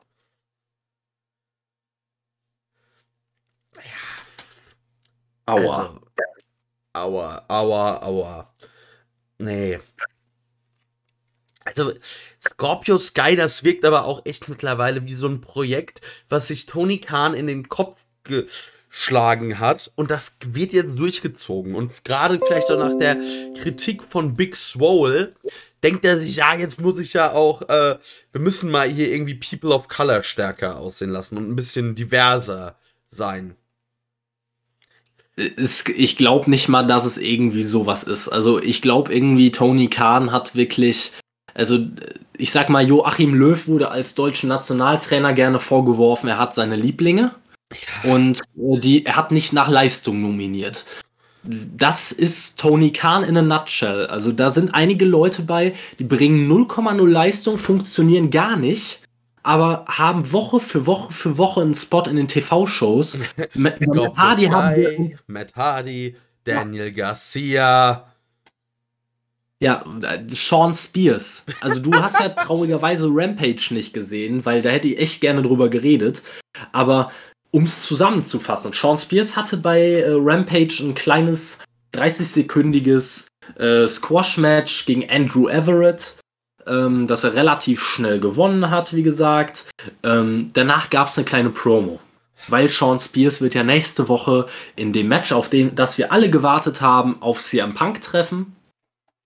Und hat dann das Wort an CM Punk gerichtet, nachdem er irgendeinen unbedeutenden Jobber gesquasht hat redet Sean Spears, der seit Monaten die Witzfigur des Landes ist, davon, dass CM Punk sich doch in Acht nehmen solle, weil sein nächster Gegner kein äh, One-Move-Wonder wäre, das kaum, äh, das kaum Erfahrung im Ring hat. Wardlow stand in den, zu dem Zeitpunkt hinter ihm und wollte ihm wahrscheinlich ja, Kopf voraus in den Boden rammen. Ähm, sondern ein äh, erfahrener 20-jähriger Veteran und einer der äh, Pound for Pound besten Leute im Wrestling. Ähm, dann hat er noch eine, noch eine große Rede darüber gehalten, ist eingegangen auf äh, Punks Gimmick, dass er ja derjenige ist, äh, der nie äh, erfolgreich hätte werden sollen, so in der Richtung, und meinte, eigentlich bin doch genau ich das. Ich bin derjenige, von dem sie alle immer gesagt haben, er weiß nicht, wer er ist, er muss sich erst noch finden, er war nicht, ist nicht dazu bestimmt, Erfolg zu haben und was weiß ich was. Das bin genau ich, ich bin genau die gleiche, äh, durchs, durch das gleiche Land gereist, ich habe die gleichen, bin über, durch die gleichen Straßen gefahren und was weiß ich was. Ich dachte mir nur, Junge, nette Promo, aber der Zug ist abgefahren. Versuch's bitte nicht mehr. Also, äh, es ist traurig, weil die Promo an sich war wirklich gut. Und hätte man Sean Spears konsequent gut gebuckt, seit dem ersten Tag von AEW an, dann hätte das was werden können. Aber man hat ihn so lange durch die Scheiße gezogen, da kommt er nie wieder raus. Und der braucht auch jetzt nicht mehr anfangen, irgendwelche ernsthaften Promos zu cutten, in denen er wirken möchte wie ein Psycho. Er wirkt nur noch wie ein Vollidiot. So, er macht sich selber zum Idioten. Noch mehr als er eh schon ist. Ich verweise immer wieder gerne auf unsere fünfte Episode vom. Warte mal, warte mal, warte mal, warte mal. Vom 13.03.2021. Name Nee, warte, wieso habe ich hier zwei Episoden noch ausgewählt? Das wollte ich doch gar nicht. So, äh, der Name der Episode, das fünfte Rad am Stable. Damals dachte Kevin noch, vielleicht wird ja was aus, nochmal aus Sean Spears. Ich habe damals schon gesagt, das gibt keinen mehr, den kannst du weglassen. Ja. Ich will es nur gesagt haben ich, ich sehe noch, immer in, seh noch immer in Sean Spears ein Potenzial, das leider nie ausgeschöpft wurde und auch nicht mehr ausgeschöpft wird. Weil einfach viel zu oft, immer wenn er die Chance bekommen hat, ein bisschen zu scheinen, Wochen danach einfach nur noch alles durch den Mist gezogen wurde. Und äh, ja, wie gesagt, Aus irgendwann Dillinger wird nichts mehr. Nee. Da wird leider wirklich überhaupt gar nichts mehr draus.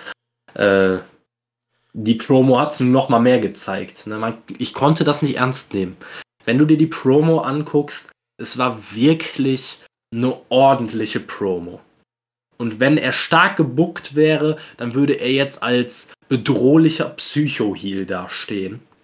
So steht er aber da als das Kanonenfutter von MJF, der nächste, der CM Punk geopfert wird. In einer Fehde, die jetzt schon wieder auf einen ganz falschen Dampfer anfängt. ganz ehrlich, ich behaupte jetzt einfach, Nick Gage hat mit seinem einen Auftritt bei Dynamite mehr Psycho-Handlanger oder hat mehr Impact gehabt als Psycho-Handlanger von MJF, als Sean Spears in seiner gesamten Karriere beim Pinnacle es einmal geschafft hätte. Er hat ja, muss man jetzt auch mal bei Sean Spears sagen, er hat, glaube ich, nicht ein einziges Match, oder zumindest kann ich mich an keins erinnern, äh, während dieser Pinnacle-Zeit äh, hat er kein einziges Match bestritten, wo er wirklich im Fokus stand. Warte, also, warte, warte. Ich hole gerade Cage Match. Ich suche schon. Ja. Ich, will, ich könnte mich zumindest an keins erinnern. Es war immer nur irgend so ein, ah ja, Sean Spears hatte auch lange kein Match mehr, der gehört ja auch noch zum Stable, dann schmeißen wir den auch noch mal da rein, Match.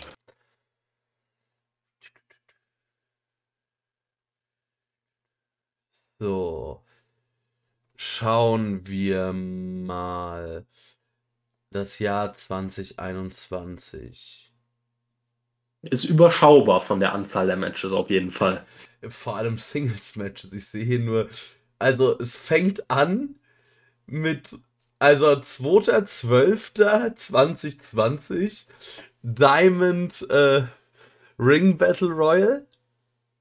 Und dann das nächste Match. 24.03.21. The Pinnacle. Gegen Besiegen. Martin Glotz, ja. Und Dante Martin. Ja. Genau, dann Blood and Guts Stadiums. Fal Falco. Was? Falco lebt. Sean Spears besiegt Falco. Er ist auf jeden Fall, äh, ja, weiß ich nicht. Also scheinbar ist Falco dann doch ein besserer Sänger als Wrestler. Weiß nicht. Hier, verliert gegen Chris Jericho. Äh, Sean Spears Hitparade quasi. ja. Sammy Guevara besiegt Sean Spears. Ähm, also relevante Singles-Matches. Ah, verliert gegen, gegen Darby Allen. Ja. Ja. Ah, das war. Also TV-Matches hat er, glaube ich, Singles 1 gewonnen oder vielleicht habe ich jetzt, ist mir auch eins übergangen. Aber mit relevanten Gegnern hat er nur verloren. Also er hat, wenn halt, irgendwelche Jobber besiegt. So der, Das den halt größten, der größte Name, den er besiegt hat, würde ich behaupten, Singles, ist Lee Moriarty. Ich finde alleine schon die Anzahl der Matches ist aussagekräftig. Ne? Also, er hat unfassbar wenige TV-Matches, die meisten davon dann auch noch als Teil des Pinnacle, wo man ihn einfach nur in irgendwelche Multiman-Matches reingeschmissen hat, weil man brauchte noch irgendwen. Und äh, ansonsten stand der Mann nie, nie, nie, nie richtig im Fokus. Ne, oder wurde vernünftig aufgebaut. Ne? Also gegen, an das Match gegen Darby kann ich mich schon gar nicht mehr erinnern, weil, wie wir hier sehen, hat er wirklich mit dem Pinnacle hauptsächlich Matches bekommen, aber hat dann 2021 kein relevantes Singles-Match bekommen, bis in den September gegen Darby. Und da in acht Minuten verloren und danach auch kein relevantes Singles-Match mehr bekommen. Also muss man da noch was sagen? Noch weniger Spotlight kannst du ja quasi kaum bekommen, also so gut wie gar nicht. Es ist, dass man da nichts draus machen kann, wenn man dann auch noch größtenteils wie ein Vollidiot dargestellt wird in den Multiman-Matches, wundert mich jetzt nicht. Nö. Nö, nö, nö. Überhaupt nicht. Gut. Fazit zu AW. Da muss was passieren. Sonst, äh, ja, ja, nee. Macht das auch keinen Spaß mehr. Also, es sind eigentlich die gleichen Sachen, die wir ja schon lange, äh, lange predigen. Man muss vor allem Konstanz zeigen in der Art, wie man eine Fehde vernünftig erzählt.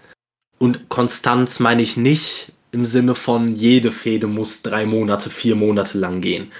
Ne? Also, es wäre mal echt erfrischend, wenn es einfach mal wirklich einmonatige Fäden geben würde, vielleicht auch mal. Oder wenn das die Regel wäre und es gibt Ausnahmen, die nach oben oder nach unten ausstehen, aber die meisten gehen vielleicht einen Monat mit einem entscheidenden Match oder maximal zwei oder so. Nicht, dass man diese Paarung in diversen Möglichkeiten jede Woche sieht oder dann noch ein Videopaket von dem und dem, dass man auch mal man, man schmückt sich so gerne damit, dass man auf die Fans hört, aber man nutzt so oft äh, negative Fanreaktionen auf Leute, die gar nicht ausgebuht werden sollen, dafür, dass man hier Heat generiert, wo keiner ist eigentlich.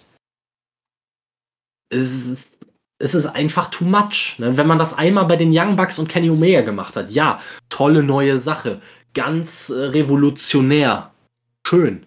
Aber wenn man das jetzt bei jedem beschissenen Fädenprogramm durchzieht. Nee, einfach nein. Ja. Zum Abschluss würde ich gerne noch was äh, Erfreuliches oder was auf was Positives kommen. Also es sei denn, du hast danach noch irgendwas, ich weiß es nicht. Ich äh, glaube, ich wäre damit erstmal durch, aber. Ja, ich auch. Zum Abschluss was Erfreuliches und eine kleine Empfehlung an unsere Hörer, weil wir werden darüber auch eine Review machen. Äh, wir, es geht um Game Changer Wrestlings The World on GCW 2022. Die Show findet statt am 23.01. im New Yorker Hammerstein Ballroom oder Hammerstein Ballroom wird auf jeden Fall eine, eine große Show. Für Indie-Verhältnisse muss man jetzt immer mal dazu sagen. Und ich finde, die Card ist noch ganz, auch ganz nett. Also, es fängt an mit einem, äh, so einem Pre-Show Six-Way Scramble Match. Das äh, ist jetzt dann, das wird einfach nur ein bisschen Flip-Flop Wrestling, aber dann fängt, ist bisher bestätigt ein Grab the Brass Ring Ladder Match. PCO, Alex Cologne, Tony Deppen, Leo Rush, den kennt man, Jimmy Lloyd und Jordan Oliver. Also man hat von ein bisschen High, man hat Highflyer und man hat Deathmatch Leute und ein paar Techniker, also das wird lustig. Dann haben wir auf der Karte Ruby Soho gegen Ellie Catch, Matt Cardona gegen Joey Janella, äh, Jeff Jarrett gegen Effie. Dann haben wir Team Bandito gegen Team Gringo. Ähm, ASF, Bandito, Laredo Kid gegen Ares, äh, Demonic, äh, Flamita und Gringo Loco. Für die Fans von eher dann Lucha Wrestling was. Dann äh, die Briscoes, die Game Changer Tag Team Title Halter gegen ein noch nicht bekannt gegebenes Tag Team ein, äh, ja, der, der, Ring of Honor World Title steht auf dem Spiel Jonathan Gresham gegen Blake Christian. Das wird definitiv ein gutes Match. Und John Moxley, Game Changer Wrestling Champion, gegen Homicide wird wohl das Main Event. Also, ich habe auch schon gesagt, ich gucke mir die Show auch an, vor allem wegen John Moxley. Bin ich ganz ehrlich, ist für mich einfach der Hauptgrund. Aber wenn ich die Card so höre, da ist wirklich für jeden was dabei. Da bin ich mal echt gespannt, wie es wird. Ja. Hört sich von den Namen her sehr gut an. Und äh, um ein bisschen provokant vielleicht auch zu enden, ähm, wie viel Bock hättest du da drauf, wenn das Team, das gegen die Briscoes antritt, die Hardy Boys wäre? Ach, du Scheiße. Also kommt drauf an, wenn die Briscoes die halt einfach totschlagen, okay. Wenn die Hardy Boys das gewinnen, boah, nee, dann, dann macht Matt Hardy mir auch noch Game Changer Wrestling kaputt. Ah, das hat ein bisschen was von Sadomaso, aber ich find's gut gerade. Also ich find's geil. Also mein Wunschteam, aber das wird's eh nicht werden, äh, werden die Kings of the Black Throne.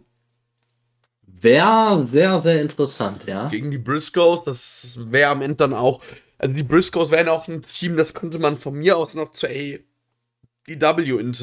äh, also importieren, weil wirklich gute Tag-Teams, die äh, sind aktuell, naja, die Division ist irgendwie ein bisschen dünner geworden. Ich bin auch ehrlich, bei AEW habe ich das Gefühl, in der Tag Team Division viele Teams, die am Anfang noch so äh, wirkten, als könnten sie auf Dauer als etabliertes Team zusammen ja, wachsen quasi, wirken inzwischen einfach nur noch wie Zweckverbände von Singles-Wrestlern. Also bei, bestes Beispiel die ehemaligen Tag Team Champions, die Lucha Brothers. Das ist ein, die sind als Tag Team vorgestellt worden, sind dann aber zwei Drittel der Zeit bei AEW nur als Singles Wrestler angetreten. Es gab den kurzen Phoenix Hype. Ähm, Penta hat nie wirklich den Hype bekommen, den er, ne, den er während noch Lucha Underground Zeiten mal hatte. Und dann sind sie wieder als Tag-Team zusammengekommen, weil haben gemerkt, wir werden hier kein Gold erringen in, als Singles-Wrestler erstmal in, nächsten, in naher Zukunft. Es wirkt halt ein bisschen zusammengewürfelt. Ne? Und dann gibt es natürlich die üblichen Verdächtigen, äh, wie, äh, weiß ich nicht, FTA oder, oder die Young Bucks oder sowas. Aber auch, auch äh, Tag-Teams, wo man sich dachte, okay, da könnte was werden.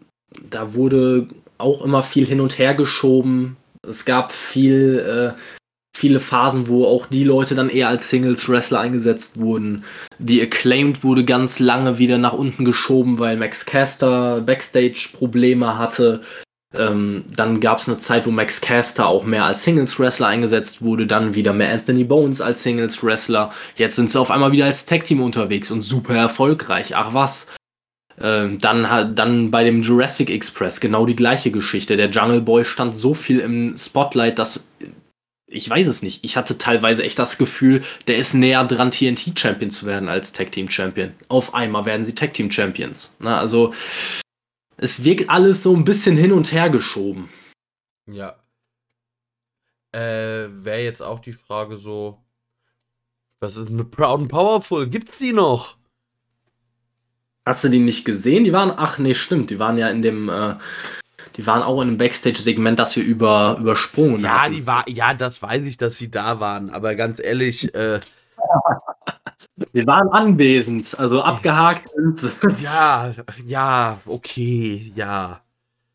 Äh, auch sehr schade kann man jetzt auch noch sagen, äh, dass sich Eddie Kingston wohl verletzt hat, weil der war eigentlich auch noch für die Game Changer Show geplant. Ein Match mit AJ Gray, das wäre so ein schönes, ja, stiffes Geballer geworden.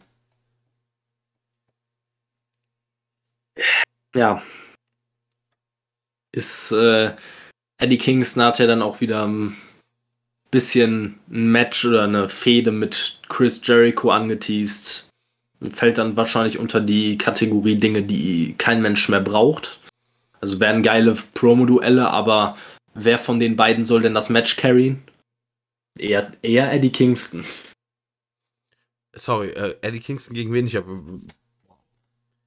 Gegen Chris Jericho. Ja, das. Geile Promo-Duelle. Aber am ehesten, ja, muss, wenn dann Eddie Kingston das Match carryen. Mhm. Ja. Ja.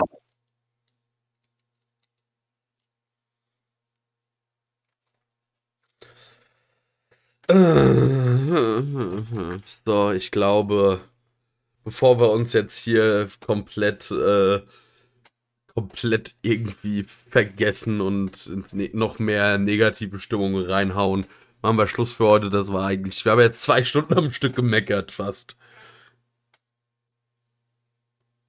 Ja, muss man am Ende schon sagen. Also es war viel Negatives dabei, aber man muss auch wirklich einfach sagen, diese Woche, also Rampage konnte man sich gut geben, auch aufgrund der geringeren Laufzeit.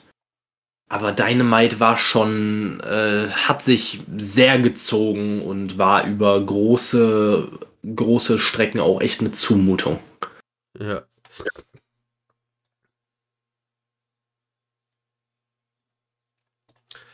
Es war eine Zumutung. Ich hoffe, dass es besser wird. Weil sonst rede ich hier im Zweifel bald nur noch über Game Changer Wrestling. Also. Ja, man wird sehen. Ja. Also ich bin auch fest davon überzeugt, dass, äh, dass es noch besser wird demnächst. Also ich kann mir nicht vorstellen, dass das jetzt so weitergeht, immer, immer weiter. Ich glaube, es hängt sehr viel mit den Neuverpflichtungen zusammen, dass man jetzt sich immer mal wieder ein bisschen neu formieren muss und neu ausrichten muss, weil man so viele Leute neu verpflichtet hat, dass man teilweise gar nicht mehr weiß, wohin mit denen. Kann man kritisieren, aber könnte ein möglicher Grund dafür sein, dass es halt jetzt gerade so ein bisschen wir wirkt. Ja, doch. Gut, liebe Hörer, danke fürs Zuhören in diesem Sinne. Also ich, ich sag das jetzt einfach mal, ich würde mal sagen, hier machen wir jetzt einfach mal Schluss. Weil, ja. In diesem Sinne, danke fürs Zuhören. Kevin, noch Abschlussworte. Ja, also ich kann zum Abschluss nur sagen, erstmal danke an alle Leute, die äh, mich in meiner Meinung zu Bobby Fishs äh, Bart supporten. Ich weiß das dann auch echt zu schätzen, weil wichtig, ne? Wir müssen dem Ganzen Einheit gebieten. Ne? Es kann ja hier nicht sein, dass hier Blasphemie betrieben wird. Ähm, da müssen wir aber nochmal, also da müssen wir nochmal drüber diskutieren. Da machen wir auf jeden Fall eine Umfrage tu, was du nicht lassen kannst. Aber nee, in dem Sinne, lasst uns äh, eure Meinung zu Gesichtsbehaarung wissen. In diesem Sinne, auch von eurem Kevin alles Gute und bis zum nächsten Mal. Macht's gut. Tschö, tschö.